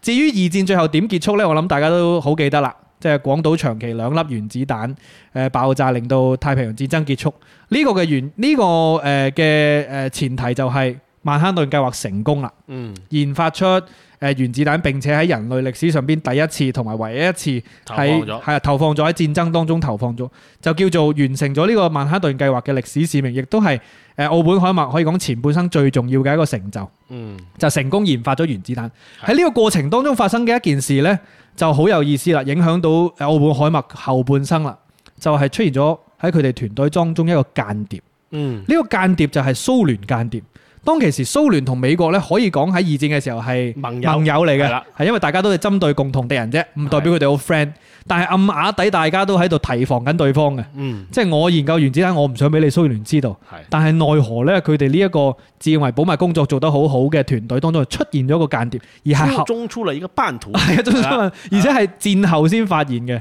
咁所以咧，呢件事都幾影響澳門海默後半生嘅嗰、個，即係俾人捉到話病又好，點樣都好啦，俾人利用到啦，係嘛？即係去政治打壓佢啦咁樣。咁所以咧喺呢個電影入邊咧，其實都講到澳門海默前後一個時間點，戰前同戰後。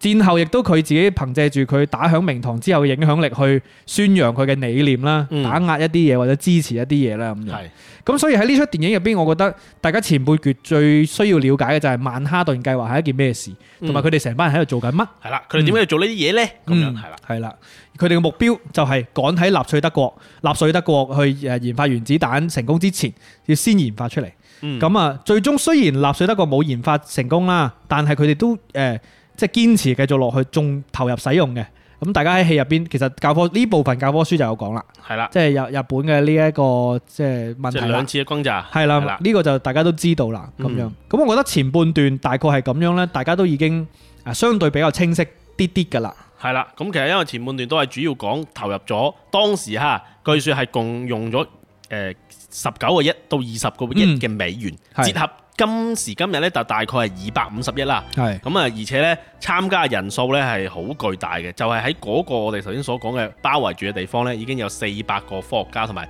六千個軍家方屬人員。係啊，咁啊喺呢種情況底下，你話完全保密得好嗯，交關呢，我覺得係比較困難嘅。係咁但係呢，澳本海默呢就好信任佢嘅團隊，嗯佢一直堅持係冇問題嘅。嗯咁但係後邊確實係出現咗一啲問題。嗯，咁所以呢個事情亦都為佢嘅後半生嘅呢啲波瀾甚至係悲劇呢，其實就即係埋下咗一個種子咯。係係啦，冇錯。而且咧，即係誒、呃除咗嗰班，即係當其時，如果講翻史實嘅話咧，除咗嗰班喺嗰個小鎮做嘢嘅嗰班最即係叫最內圍圈嘅，其實當其時嘅美國有好多人係為呢件事打緊工。你諗下，由二三五同二三八嗰兩個大工廠，幾多工人啊？即係為咗嗰喺嗰個短時間入邊提煉呢兩種元素，由二三五同二三八，然之後用火車運去嗰個小鎮去整嗰粒原子彈，嗰、個呃誒核彈頭，嗯即係整嗰個誒 Little Boy 係嘛，最後同埋個 Fat Man 兩粒係原子彈一一個 Fat Man 更加勁啊嘛，炸呢個長崎嗰度。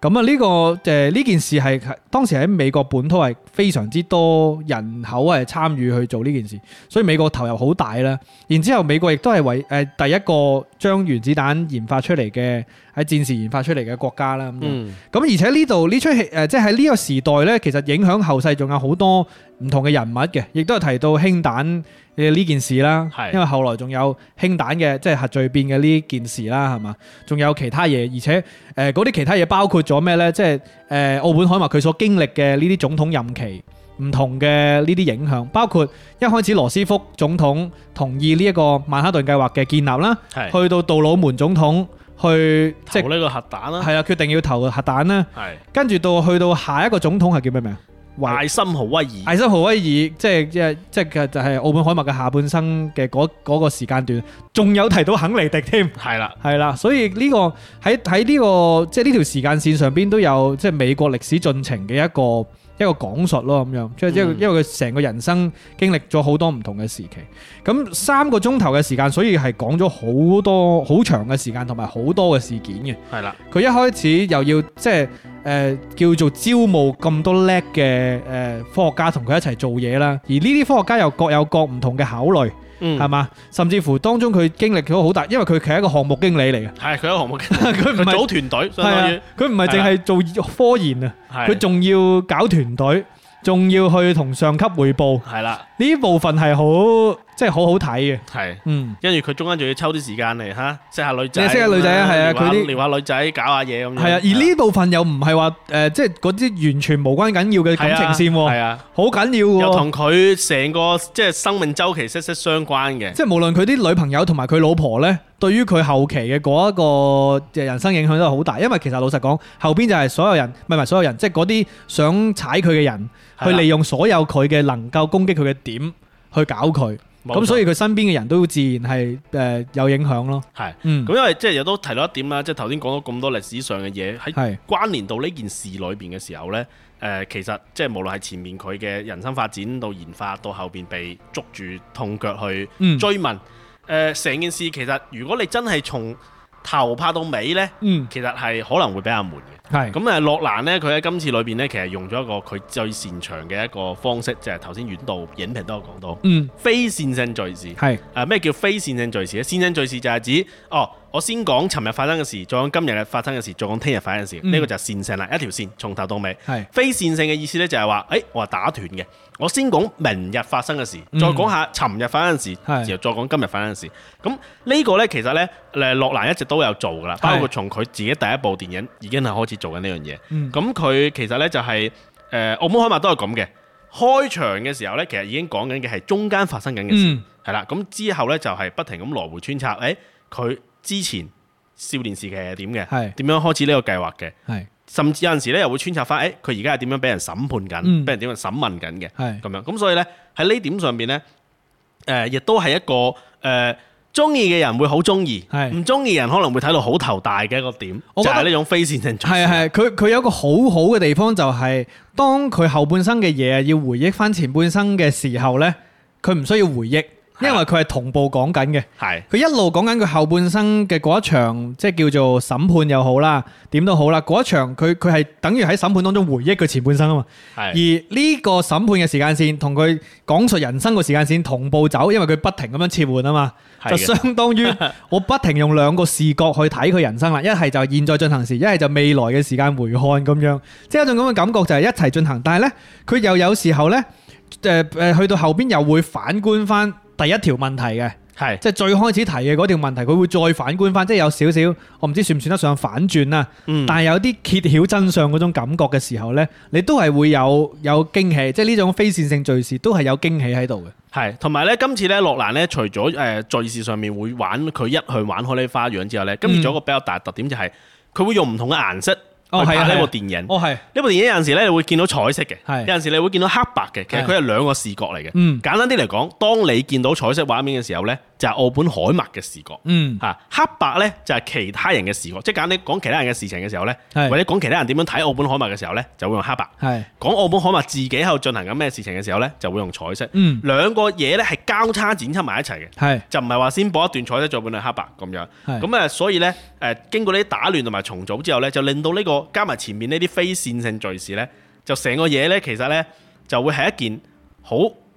呃、綜合性嘅複雜嘅嗯嘅嘢啦。但係呢樣複雜嘅嘢呢，我覺得誒、呃有啲朋友會講話喂，我睇到好亂，但係我個人唔會咯，我都覺得唔算我，覺得比較清晰嘅仲嗯即係係絕對比起《盜墓空間》係清晰好多嘅， 係比起《天能》係清晰一萬倍嘅。係啦即係。老實講，我覺得誒洛洛蘭導演唔係為咗玩嘢去咁樣做啊，我覺得即係唔係炫技啊，或者係要去展現佢有幾咁高超嘅誒思考能力。我覺得咁樣嘅敘事方式呢，反而我覺得有趣很多啊！係即係比起一條一條線講到尾呢，我覺得呢冇錯咁樣有趣嘅太多了。冇錯，因為誒、呃、兩即係叫兩個視角或者兩條時間線去講述嗰個歷史或者嗰個人呢，其實嗰、個嗰種感覺係誒、呃有誒、呃你你好難你好難有機會去咁樣去反觀嗰個人嘅。係即係誒，佢佢嗰個兩條時間線嘅後邊嗰條時間線係幾乎係反觀佢嘅一生，而且係認認真真咁反觀佢嘅一生。即係呢種機會唔係所有人都有噶嘛。係嗯即係講緊唔係話喺電影當中，係佢喺歷史上邊真正咁樣做。即係我我，譬如講原子彈呢件事，因為呢件事就係成出電影最大嘅核心，就係、好多時候談論到原子彈啦、核武呢個問題，誒、一定會或者講針對第一個用嘅人或者發明嘅人就係、你係咪惡魔？嗯你係咪打開潘多拉魔盒？係你係咪將呢個世界帶向滅亡嘅呢個方向？所以當你反觀奧本海默或者佢自己反觀嘅時候，佢都問自己一個問題：係咪我做錯咗呢？嗯我係咪後悔呢件事呢？嗯因為亦都有講愛因斯坦後悔寫咗嗰封信俾羅斯福，令到曼哈頓計劃開始，令到原子彈誕生。即係佢覺得呢個可誒，即係有咁嘅講法啦，話佢誒唔希望有呢件事啦咁嗯樣。咁澳本海默都係深受呢件事嘅困擾啊，即係喺長期廣島嘅呢兩粒原子彈，令到佢可能道德上面深受好大嘅困擾。嗯即係呢種呢種亦都係原子彈呢個話題嘅好大嘅一個討論點，就係嗯係呢個世界係變得即係戰爭停咗啦，更好停止咗戰爭係咪更好呢？定係話引起咗更多嘅爭鬥呢？係啊。係啦，呢件事無論係喺原子彈個技術上邊，定係喺現實環境都係，因為原子彈講緊嘅，佢有好微細嘅機會係毀滅世界嘅，係即係嗰個連鎖反應啊，有可能會連大氣層嘅空氣都會引爆燒埋，嘅係係啊啦，，因為佢個技術就係你用一粒中子或者用任何一粒粒子去撞擊原子核，嗯令到粒原子核分開就釋放巨大能量啊嘛。咁呢個釋放咗之後呢，又喺呢個誒原子核當中爆出質子或者係中子，就繼續射撞去其他其他嘅原子核，係啦，咁啊不停撞撞撞撞，咁呢，喺理論上呢係會停嘅，係啦，撞撞下冇力噶啦。係但係有一個好微細嘅概率係唔停嘅，係死咁撞落去。撞到成個地球都冇晒，撞到大氣都燃燒晒，咁呢個係連鎖反應嘅嗰個最壞嘅後果啊嗯嘛，即係撳咗嗰個邪惡嘅掣，係啦，就永遠都停唔低。咁會唔會原子彈只要發明第一粒核彈頭，呢、個世界就翻唔到轉頭呢？嗯。呢、個亦都係好多思考喺度噶嘛。係啊，所以呢點我覺得其實誒、呃、洛蘭除咗呢個傳記之外呢，其實我覺得喺呢部電影裏面帶帶俾大家好多嘅思考嗯，嘅點。呢、係個我覺得其實亦都係一個比較我好中意呢部電影嘅一個點啊，嗯即係佢會通過哦誒誒、呃呃愛因斯坦佢其實似係一個旁觀者，但係佢更更下更係一個過來人，係佢感受過呢啲誒成名咗，然後遭遇各種問題嘅，嗯，俾人嘅趕出經歷國家幾慘係啦啊！，係啦，咁所以咧，佢會有佢自己嘅思考。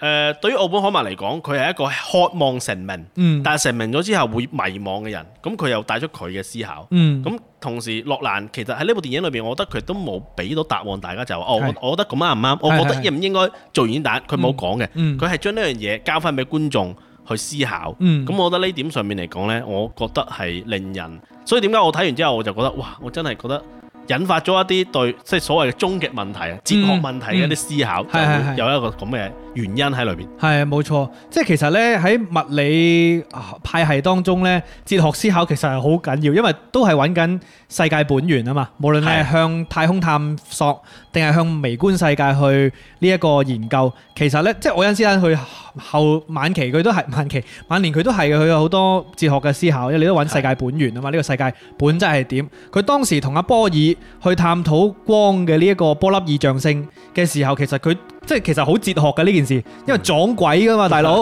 個光係光子定係波，即係定係波嚟嘅呢？係嘛？係其實好撞鬼噶嘛，兩樣都係嗯量子力學咁撞鬼嘅咁樣，即係都係探索緊誒呢個世界嘅本源。而喺呢出戲入邊，我覺得佢好好巧妙咁將連鎖反應呢個字貫徹喺所有嘢當中。係啦，即係無論係喺政治上係一個連鎖反應嚟，一個國家擁有核武，另一個國家就不得不擁有核武。係啦即係嗰不得不呢個字，無論係博弈嘅策略啊，定係一個咩策略都好啊，核心威脅嘅策略係啦，你都係一個連鎖反應，骨牌嚟嘅，係即係冇得停低噶啦。即係就正如而家有個講法，就係呢個世界上嘅一個核彈頭啟動呢，全世界嘅核彈頭都會自動啟動噶啦。係即係呢個係一個誒自動防禦機制嚟嘅，有咁嗯嘅説法噶嘛。係啦，即係誒。因為呢個被稱為核平衡。係平係衡啦係啦，冇錯冇錯。咁誒、呃，當其時亦都未有呢、個誒誒、呃呃即係呢個聯合國嘅呢個做法啦，係嘛？嗯，咁啊、亦都有好多見證歷史嘅推動，喺嗰段時間算係一個好重要嘅轉折點。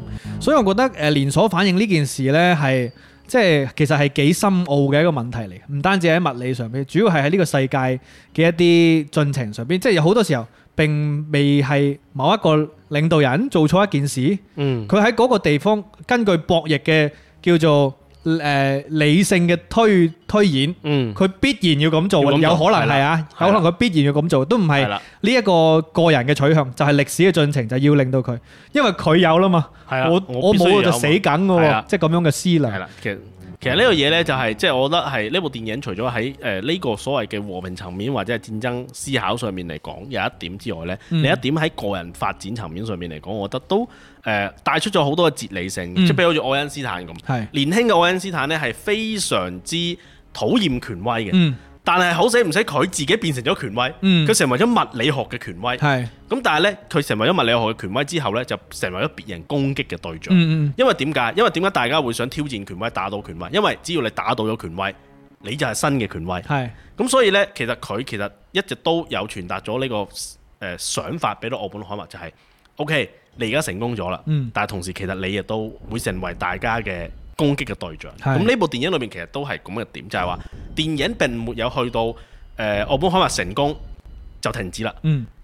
成功之後嘅嗰一段先係好精彩，就係係啊冇奧錯本海默成為咗大家，成為咗大家心目中嘅大英雄啊！救國嘅英雄，世界和平嘅英雄，但係同時亦都係變成咗大家攻擊嘅重點對象。嗯咁呢個嘢就變得好矛盾啦。嗯喺我哋常人嘅感官裏面，覺得喂佢成為咗成大英功雄，啦，係啊，應該大世俗家嘅成功係係啊，應該俾鮮花，俾歡呼，誒、嗯入名人堂咁樣。係係但係唔係係喎，佢遭受到嘅待遇係係大家對佢嘅呢啲口誅筆伐啊、嗯質問啊，係甚至係羞辱佢，即係屈屈，即係佢咩？佢嗰啲檢察官有係啲似即係狗仔袋咁，盤問佢。挖你嗰啲肉酸嘢出嚟，當住你老婆面問你喺出邊。所以中間咪有一段，我覺得哇喺視覺上嘅呈現，我覺得哇好震撼，係赤裸裸噶嘛。係啊係啊係係啊係啊啊，咁啊所以咧誒呢一度咧，我覺得係誒好寫實嘅，嗯即係因為童話故事就 happy ending 啦，但係現實嘅人生係唔可能有咁多嘅 happy ending。而且就猶如誒呢一個洛蘭一貫嘅冷峻風格咁樣，嗯即係冷眼旁觀呢件事嘅啫。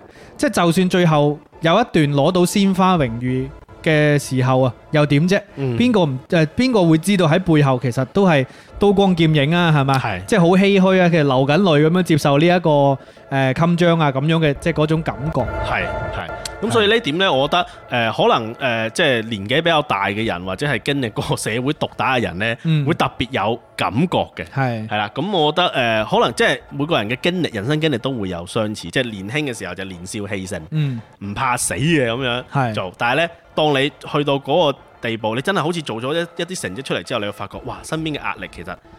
反而比你以前一無所有嘅時候更大。嗯咁所以我覺得誒喺呢部戲裏邊呢，即係睇完之後會令人覺得有好多嘅思考嘅空間。佢嗰個後勁真係幾強，啊後勁好足啊，係係啊，係後勁好足。咁所以誒呢部電影我覺得係誒迷人嘅地方，嗯會喺呢度係係啦，咁啊，諗一個不切實際嘅問題啦，就係、其實我睇嘅時候都喺度諗人物傳記呢一樣嘢唔係啲咩新鮮東西啦。係我哋亦都有好多好優秀嘅科學家可以拍啦，係咪係即係當 然我唔我講嘅不切實際係當然喺喺資金上啊，去技術上啊，唔係講緊其他嘢啊，即係誒、呃有冇可能有一出咁樣嘅電影呢？咁樣，因為老實講啊，即係呢種見證歷史嘅時刻呢，有好多隱藏喺背後發生過嘅一啲人物嘅事蹟呢，我哋係唔知道嘅，即係尤其是學界、科學界。嗯嗯即係一啲誒比較喺台面或者書本見到嘅，都都會係我哋好多英雄事蹟，我哋就好熟悉啦。係但係其實有好多深埋功與名啊，真係非常之多啊！尤其是研究核子呢啲嘅嘅誒故事，其實誒、呃都有機會俾俾大家了解更多。即係當然我哋一定係要諗翻自己國內有啲咩吸收㗎啦，係咪先？係即係若然以後有機會睇到一啲以前鮮為人知嘅科學界嘅嘅偶明星啦，或者叫做曾經嘅明星拍嘅呢啲呃誒，即係傳記，我都會非常之有興趣，因為其實當其時中國唔係冇參與呢一個界別㗎，只不過冇同佢哋玩玩埋一 堆啫，啊係啦。當時同另一個老大哥一齊玩比較多，係啦，係啊係啦，咁所以誒、呃我即係我都會有興趣了解翻喺當其時我哋嘅進程係點咯。嗯當然後來我哋梗係後來居上啦。係我哋而家都有氫彈啦，係啦，即係咁講啦。但係係我都即係反觀翻，啊我哋喺同一時期，我哋係點樣呢？我都好有興趣了解。係啦。咁啊當然啦，即係人物傳記真係好多啦，我哋嗯自己都有拍啦。但係我當時令我誒呃覺得比較震撼嘅一點。係我哦，原來人物傳記可以咁拍㗎咁嗯樣，即係呢點係我比較即係誒誒誒驚喜嘅地方咯。有時有時咧，人物傳記我哋通常會讚表揚一個人啊，嗯，即係你會呢出戲呢個傳記就係、誒、叫做將佢啲好嘢攞出嚟講噶嘛，好多時候。咁我我我唔知本身誒、澳本海默傳》呢本書呢，佢係咪好似呢出電影咁方方面面啊，各種嘢都誒、冷峻地描述晒出嚟。但係我出覺得出呢出電影呢，佢俾到一種呢、個人物可圈可點、有血有肉嘅感覺，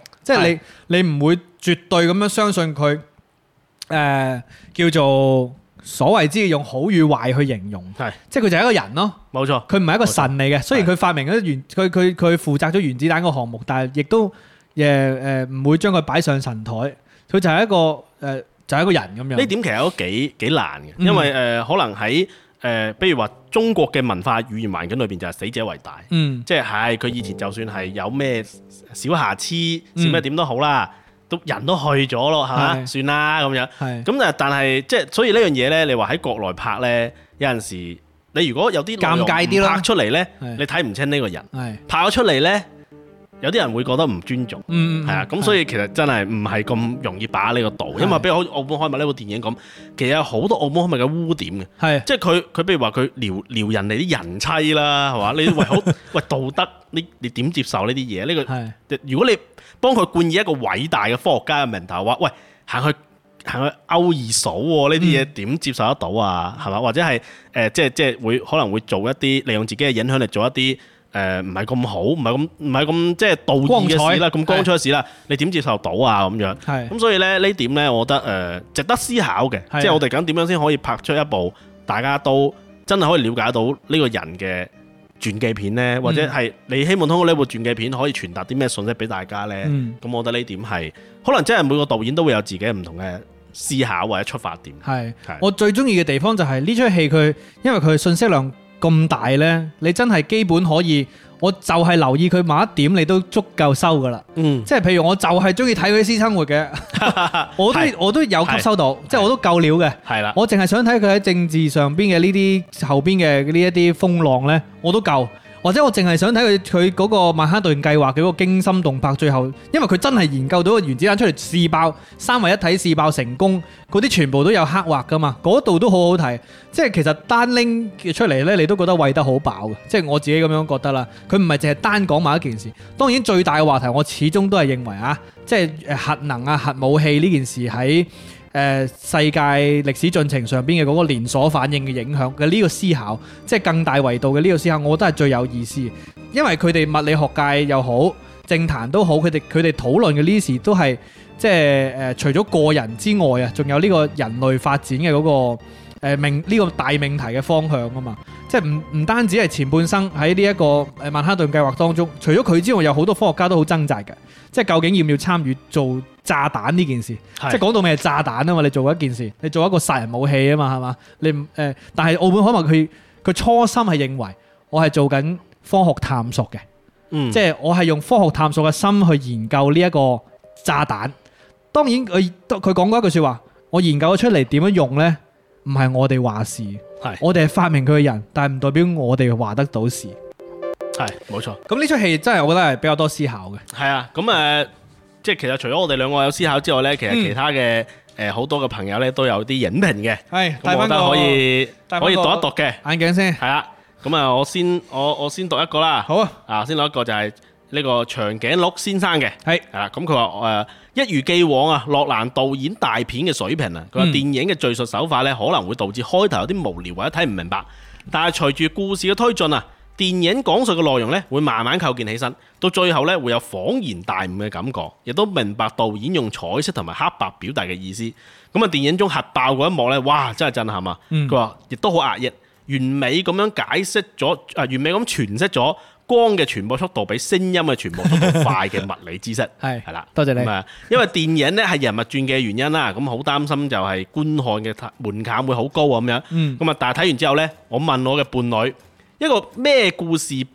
背景歷史都唔識嘅人，係係啦，亦都話睇呢部電影呢係明白佢想表達咩意思嘅。咁、嗯嗯所以呢，有所顧慮嘅小朋友呢，可以無腦衝啦。嗯總體嚟講呢，係一部值得推薦進入電影院睇嘅電影，因為本人生活嘅地方冇 IMAX 廳啊，嗯所以如果睇 IMAX 廳呢，應該會帶嚟更加震撼嘅效果。真係會啊。係啦，係啊多謝你啊，長樂先生。誒、呢、個我覺得都好比較同好同意嘅。係。係啦，而且長頸鹿先生，我諗可能代表唔少嘅觀眾嘅嗰種誒、呃、狀態，即係其實呢，誒、呃好似你今日聽完我哋直播或者聽回放呢，你會有啲基礎知識啦，起碼知道奧本海默係咩人。之前喺教科書少啲聽啊嘛，咁你會帶有少少背景知識，但係呢，可能誒誒、呃大家誒、呃可能好多我我就一張白紙咁入去睇戲呢，其實可能誒、呃、長頸鹿先生就係咁樣啦，即係其實。你即使係真係一一一啲都唔知嘅話，呢出戲係追得有啲咁多多要用力嘅，但係你都可以 I don't give a shit 嘅，我唔理其他任何人，我淨係盯住澳本海默呢個人嚟睇的話呢，其實都冇問題，其實都睇得懂。但係你你可能會忽略咗佢身邊嘅咁多科學家或者佢同佢對壘嘅呢啲對手嘅嗰啲細微嘅嘢咯。所以我哋今日補充嘅呢啲背景知識，我哋想大家唔使追得咁辛苦，而且亦都冇誒透露出呢出戲最大嘅嗰個戲肉嘅。雖然喺歷史上邊都真實發生咗啊，但係嗰個少少嘅劇情上面嘅戲肉高潮位呢，我哋係冇誒劇透出嚟嘅，所以依然係喺電影院，我相信大家會有嗰個誒驚喜所在嘅。係啦，咁啊，亦都仲有一位嘅，咁啊，誒佢話唔好爆佢真名喎，係係啦，咁啊，誒誒，哦，佢有個筆名 嘅，叫做 Thomas 仔 Thomas 仔係係啦，咁啊，首先講下感受啦係，一部視聽感覺震撼人心嘅電影，一定要睇 IMAX 滿屏。多謝佢話引人深思嘅人物同埋時代傳記呢，通過切入奧本海默本人同埋身邊人同埋時代背景下交互影響嘅作用呢，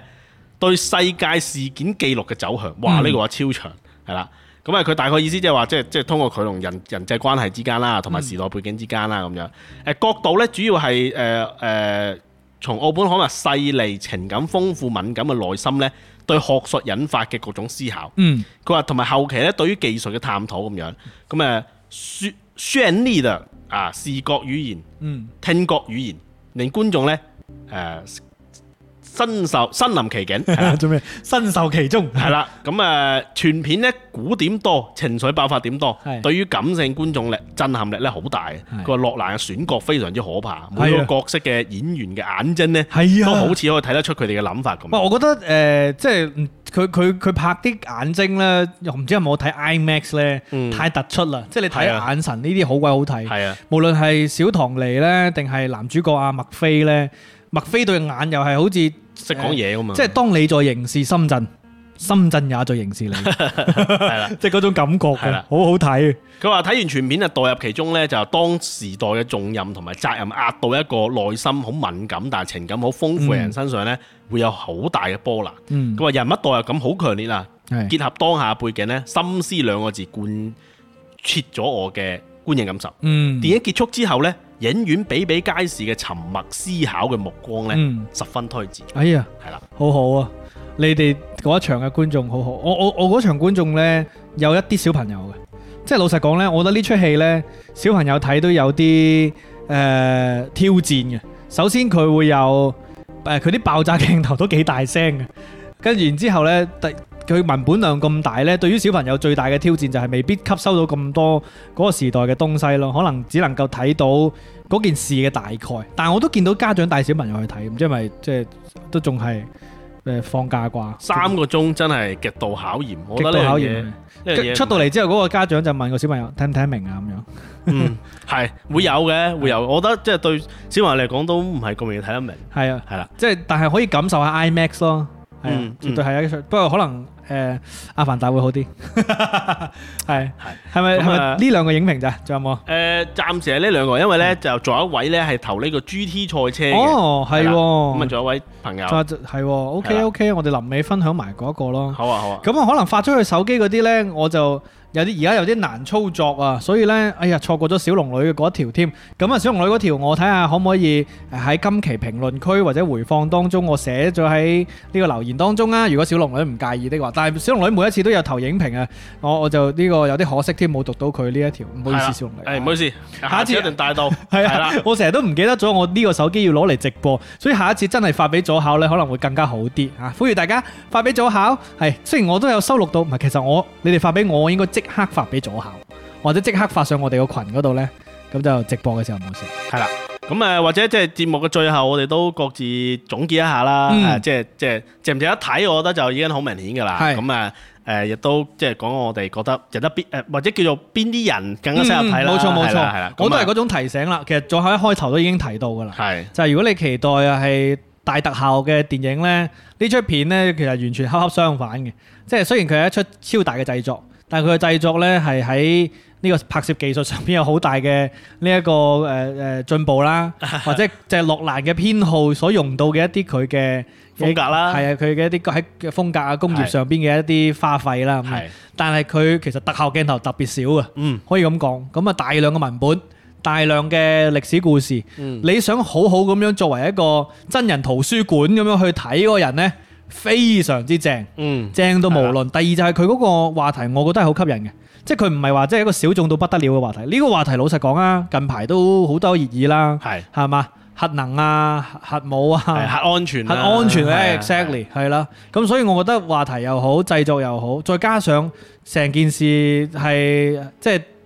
落難呢個陣容啊，嗯，即係我 我啱先嗰啲乜都唔講啊，都已經值得去睇睇，因為冇乜機會啊，係嘛？係啊，咁啊，所以誒、呃如果你唔介意三個鐘睇文戲 嗯，嘅話咧，你可以去睇。如果你好想放鬆，唔想動腦筋，淨係想睇並並棒棒咧，呢出片有並棒，但係唔具娛樂性嘅，係啊，係啦係，啦咁我就唔係好啱你啦，係啦。係啦，咁因為咧，我覺得呢部咧，我自己個人覺得咧，佢唔係一部爆米花電影，嗯唔係一部商業片，係佢更加似係一部文藝片吧。嗯，係啦，咁啊，但係係節奏好快嘅文藝片。係咁啊，所以咧，我覺得如果比如話你嘅期望就係話，我想希望睇三個鐘係教你點整原子彈咧，咁呢部電影係冇嘅，佢基本上誒、呃有提到啦，但係比較少啦。嗯第二個咧，如果你想睇嘅係話原子彈炸出嚟有幾勁咧，嗯誒亦、都係好少嘅，嗯係啦、如果你話就就主要想睇爆炸咧，就確實真係誒唔係呢呢部片要表達嘅目標啦。嗯咁啊、如果比如話你係從呢、個誒、呃《盜夢空間》啊，或者係誒、呃《星際穿越》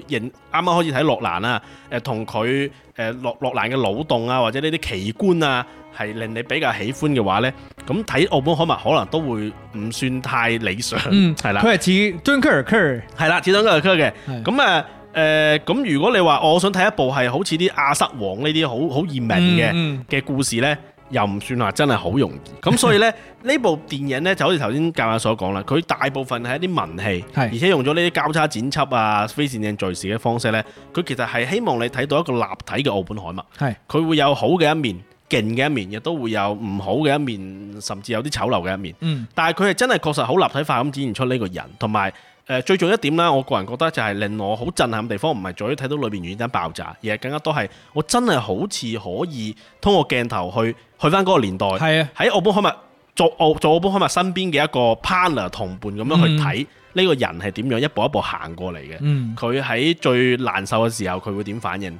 喺最威嘅時候，佢係一個點樣嘅情況？嗯，咁所以呢點其實係令我誒真係發自內心震撼嘅一個點。係同埋，假如如果你中意睇電影，係睇完之後你希望會有思考嘅，嗯即係唔係話好似一啲爆米花電影睇完就係誒情緒上嘅快樂，而係希望話哦睇完之後係令你誒、哎發發起沉思，好似頭先嗰位朋友嘅影評咁樣，係睇完之後誒、哎你會回味，嗯會去諗下誒係佢咁講佢係咪真嘅呢？或者係我我我嘅人生係咪喺裏邊都會揾到一啲影照嘅影子呢？咁、嗯我覺得呢部電影係可以喺呢方面令你覺得係好震撼同埋前所未有嘅感受嘅。係。係我覺得咧，而家我哋呢個年代咧，尤其是我哋短即係短視頻盛行嘅呢個氛圍咧，好多人會講情緒多於其他嘢嘅，情緒多於故事多於意義啦咁樣，因為情緒係傳播得最快，即係即係左口都一定知道喺嗯傳播學上邊，係情緒係傳播得最快嘅。咁呢出戲咧，其實我覺得佢情緒唔算特別濃，即係佢冇煽嗯情或者係刻意製造驚悚緊張。雖然佢後期都好緊張。係我覺得係導演嘅技法上邊嘅出色，但係佢唔係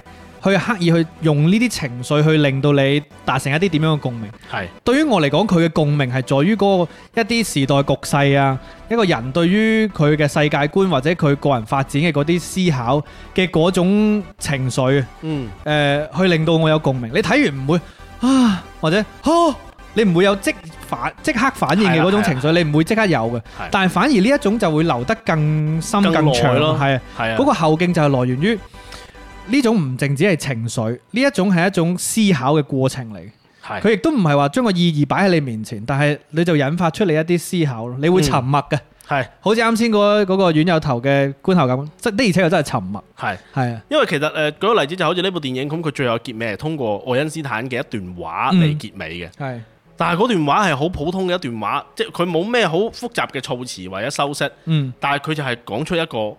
你對應住電影裏邊嘅畫面，就係，係有一個好強烈嘅衝擊，即係嗯畫面上面係開心嘅，但係講嘅嘢其實係悲涼嘅。係，跟住你又講，哇！原來即係好多人可能個結結尾都係人生嘅結局，可能都係咁係樣，有跟住種秋天轉冬天嘅感覺，係啦，跟住就覺起風得哦，真係真係說到我心坎裏很去啦，很嗰種絲絲，很絲係啦好絲，係又會諗到其他科學家啊或者其他人物咯，感覺係係嘛啊係啊，嘅一啲人生遭遇咯，係係啊咁樣。所以我睇完之後我就覺得，哇！我我睇完之後呢，我係喺張凳咧，我係好想鼓掌，嗯，但係咧我忍住，因為周都係冇人鼓掌。好精彩嘅呢出戲其實係，咁所以咧，我就覺得哇！我睇我真係睇咗件藝術品，嗯係啦。咁而且呢件藝術品我睇得明嗯，啊，咁係啊 啊好，好緊要啊，係我覺得因呢為個我哋睇得好緊明要嘅大佬，啊我睇得係明係啦，我覺得我覺得佢已經誒好對對我哋好好噶係啦，啊係啊，即係佢又有佢自己嘅裝到佢自己嘅 B，係啦老實講嘅，佢係啦啊好裝到自己嘅 B 噶啦，係啦但係佢又俾我哋一齊裝埋一份喎。係啦，冇錯多啦。謝你啊！我哋都圍觀都成功咗咁樣。係啦，係啊咁啊，所以呢個係我嘅感受，我就好中意嘅，係係我都我就鍾意會非常之建議大家睇，同埋一定要睇 IMAX 版。嗯，係啊，睇 MX，然嗯之後呢，誒睇完之後，大家思考亦都可以多啲關心我哋自己國家嘅呢一方面嘅嗰個誒歷史咯。其實係當然我哋誒咁多年以嚟讀書都有了解過㗎嗯啦，好多歷史人物係嘛。冇錯，只不過就係、即係好多學界嘅明星，我哋好少提啫。即係誒誒娛樂業嘅明星，我哋成日提嘛。但係科學界我哋都其實都星光熠熠嘅。係啊非常之多我叻我覺人得嗰啲先係真正嘅名。係啊係，我哋我哋嘅中國嘅物理學界其實都星光熠熠嘅，係啊亦亦都佢哋其實有進行過啲好驚險嘅事㗎，係啊，即係嗰陣時競賽嘅時候都好好多好驚險嘢。係啦，咁啊，今日我哋講到呢度，嗯最後的話收個尾啦，收尾啦，係啦，咁啊，今日係即係九月三號啦，係就係開學，係喎啊開學嘅唔知第幾日啦，咁我都聽日要翻學啦， 咁樣係啦，咁啊，當然啦，我哋九月份咧就誒，雖然過咗暑假檔啊，但係我覺得應該都會有一啲電影會上嘅，咁我哋嗯到時咧都會誒適時咁同大家嚇再去分享。冇錯。誒新嘅電影，係咁樣啊，咁啊非常之歡誒歡迎大家關注我哋嘅平台嘅帳號啦，包括係啦我哋視頻號啦，係啦亦，都可以關注我哋音頻嘅呢一個喺荔枝上邊嘅頻道啊，尷尬院長嘅，咁啊所有回放都係免費嘅。喺視頻號睇緊嘅朋友，如果你哋從頭睇到尾，都幾大挑戰啊，仲勁過睇嗰出戲。係啦，睇到手機都冇電啦，係啦，咁啊可以誒、呃老露面抱抱頭，最後我哋打個招呼啦係。啦，歡迎你哋關注啊！如果你哋第一次睇到我呢個帳號呢，咁啊雖然我平時發啲配音片，但係其實直播呢，我就會同左下一齊講電影嘅。耶！通常呢就係星期日嘅下午啦，係啦，唔係每個禮拜都有，係啦，係啦，咁啊每個月一到兩期， 係啦係啦，咁啊，如果大家想知道幾時有得做呢個直播，你就可以加入我哋個群嘅係，啦，點加群咧？就係加我微信啦，Who's 係啦尷尬。咁啊，我打出嚟呢，大家誒加添加我微信就可以入群噶啦。然之後呢，成為我哋一份子，除咗可以一齊發夢之外呢，每個月嘅直播你都可以投嚟影評㗎。係啦，咁啊多謝呢個誒長頸鹿先生啦，同埋邱紅啦，咦兩位都係睇完啦，係哇，多謝大家，多謝正啊大家支持，係啊，呢邊有柏峰啦，同阿肥肥嘅，多謝你哋啊係啦，。咁啊大家記得入群咯喎，或者你身邊有朋友，如果佢對呢個誒電影或者係對影視，因為我哋唔單止講電影係嘅，動畫片我哋又會講下，劇電都視講劇又會講下，係所以如果佢你身邊有朋友啊，你嘅另一半啊，或者有有啲同學仔啊，對呢個感興趣呢，都歡迎邀請佢加入我哋嘅群。嗯，啦係啊咁，我哋一齊去無劇透咁同大家分享，冇或錯，者係同大家嚇發夢，係啊係啦。如果你有咩想睇嘅電影，誒唔確定揾唔揾得到，或者唔確定好唔好睇呢，都歡迎喺群度同我哋溝通交流。我哋群裏邊嘅卧虎藏龍啊，誒啲朋友真係咩料都幫你刮 到嘅，係啦，係啊。嗱，我哋群入邊有導演啦，有警察 啦，所以係好安全嘅。係啦，好啦，咁啊，今期嘅節目去到呢度啦，多謝大家收聽同埋收睇啦。視頻亦都有回放嘅，所以歡迎大家聽完視頻，聽完誒呢個音頻可以睇翻視頻回放。多謝你哋嘅點讚啦，多謝我多謝多哋謝下期見啦。好好啦下期見，拜拜拜，拜拜拜，拜拜。如果你中意本期節目，歡迎你點讚、評論同埋轉發支持。歡迎搜索 FM 五四九九八鑑論界電台，免費收聽直播節目。搜索微信 Who's 尷尬 W H O S G A A M G U Y 加入院友群。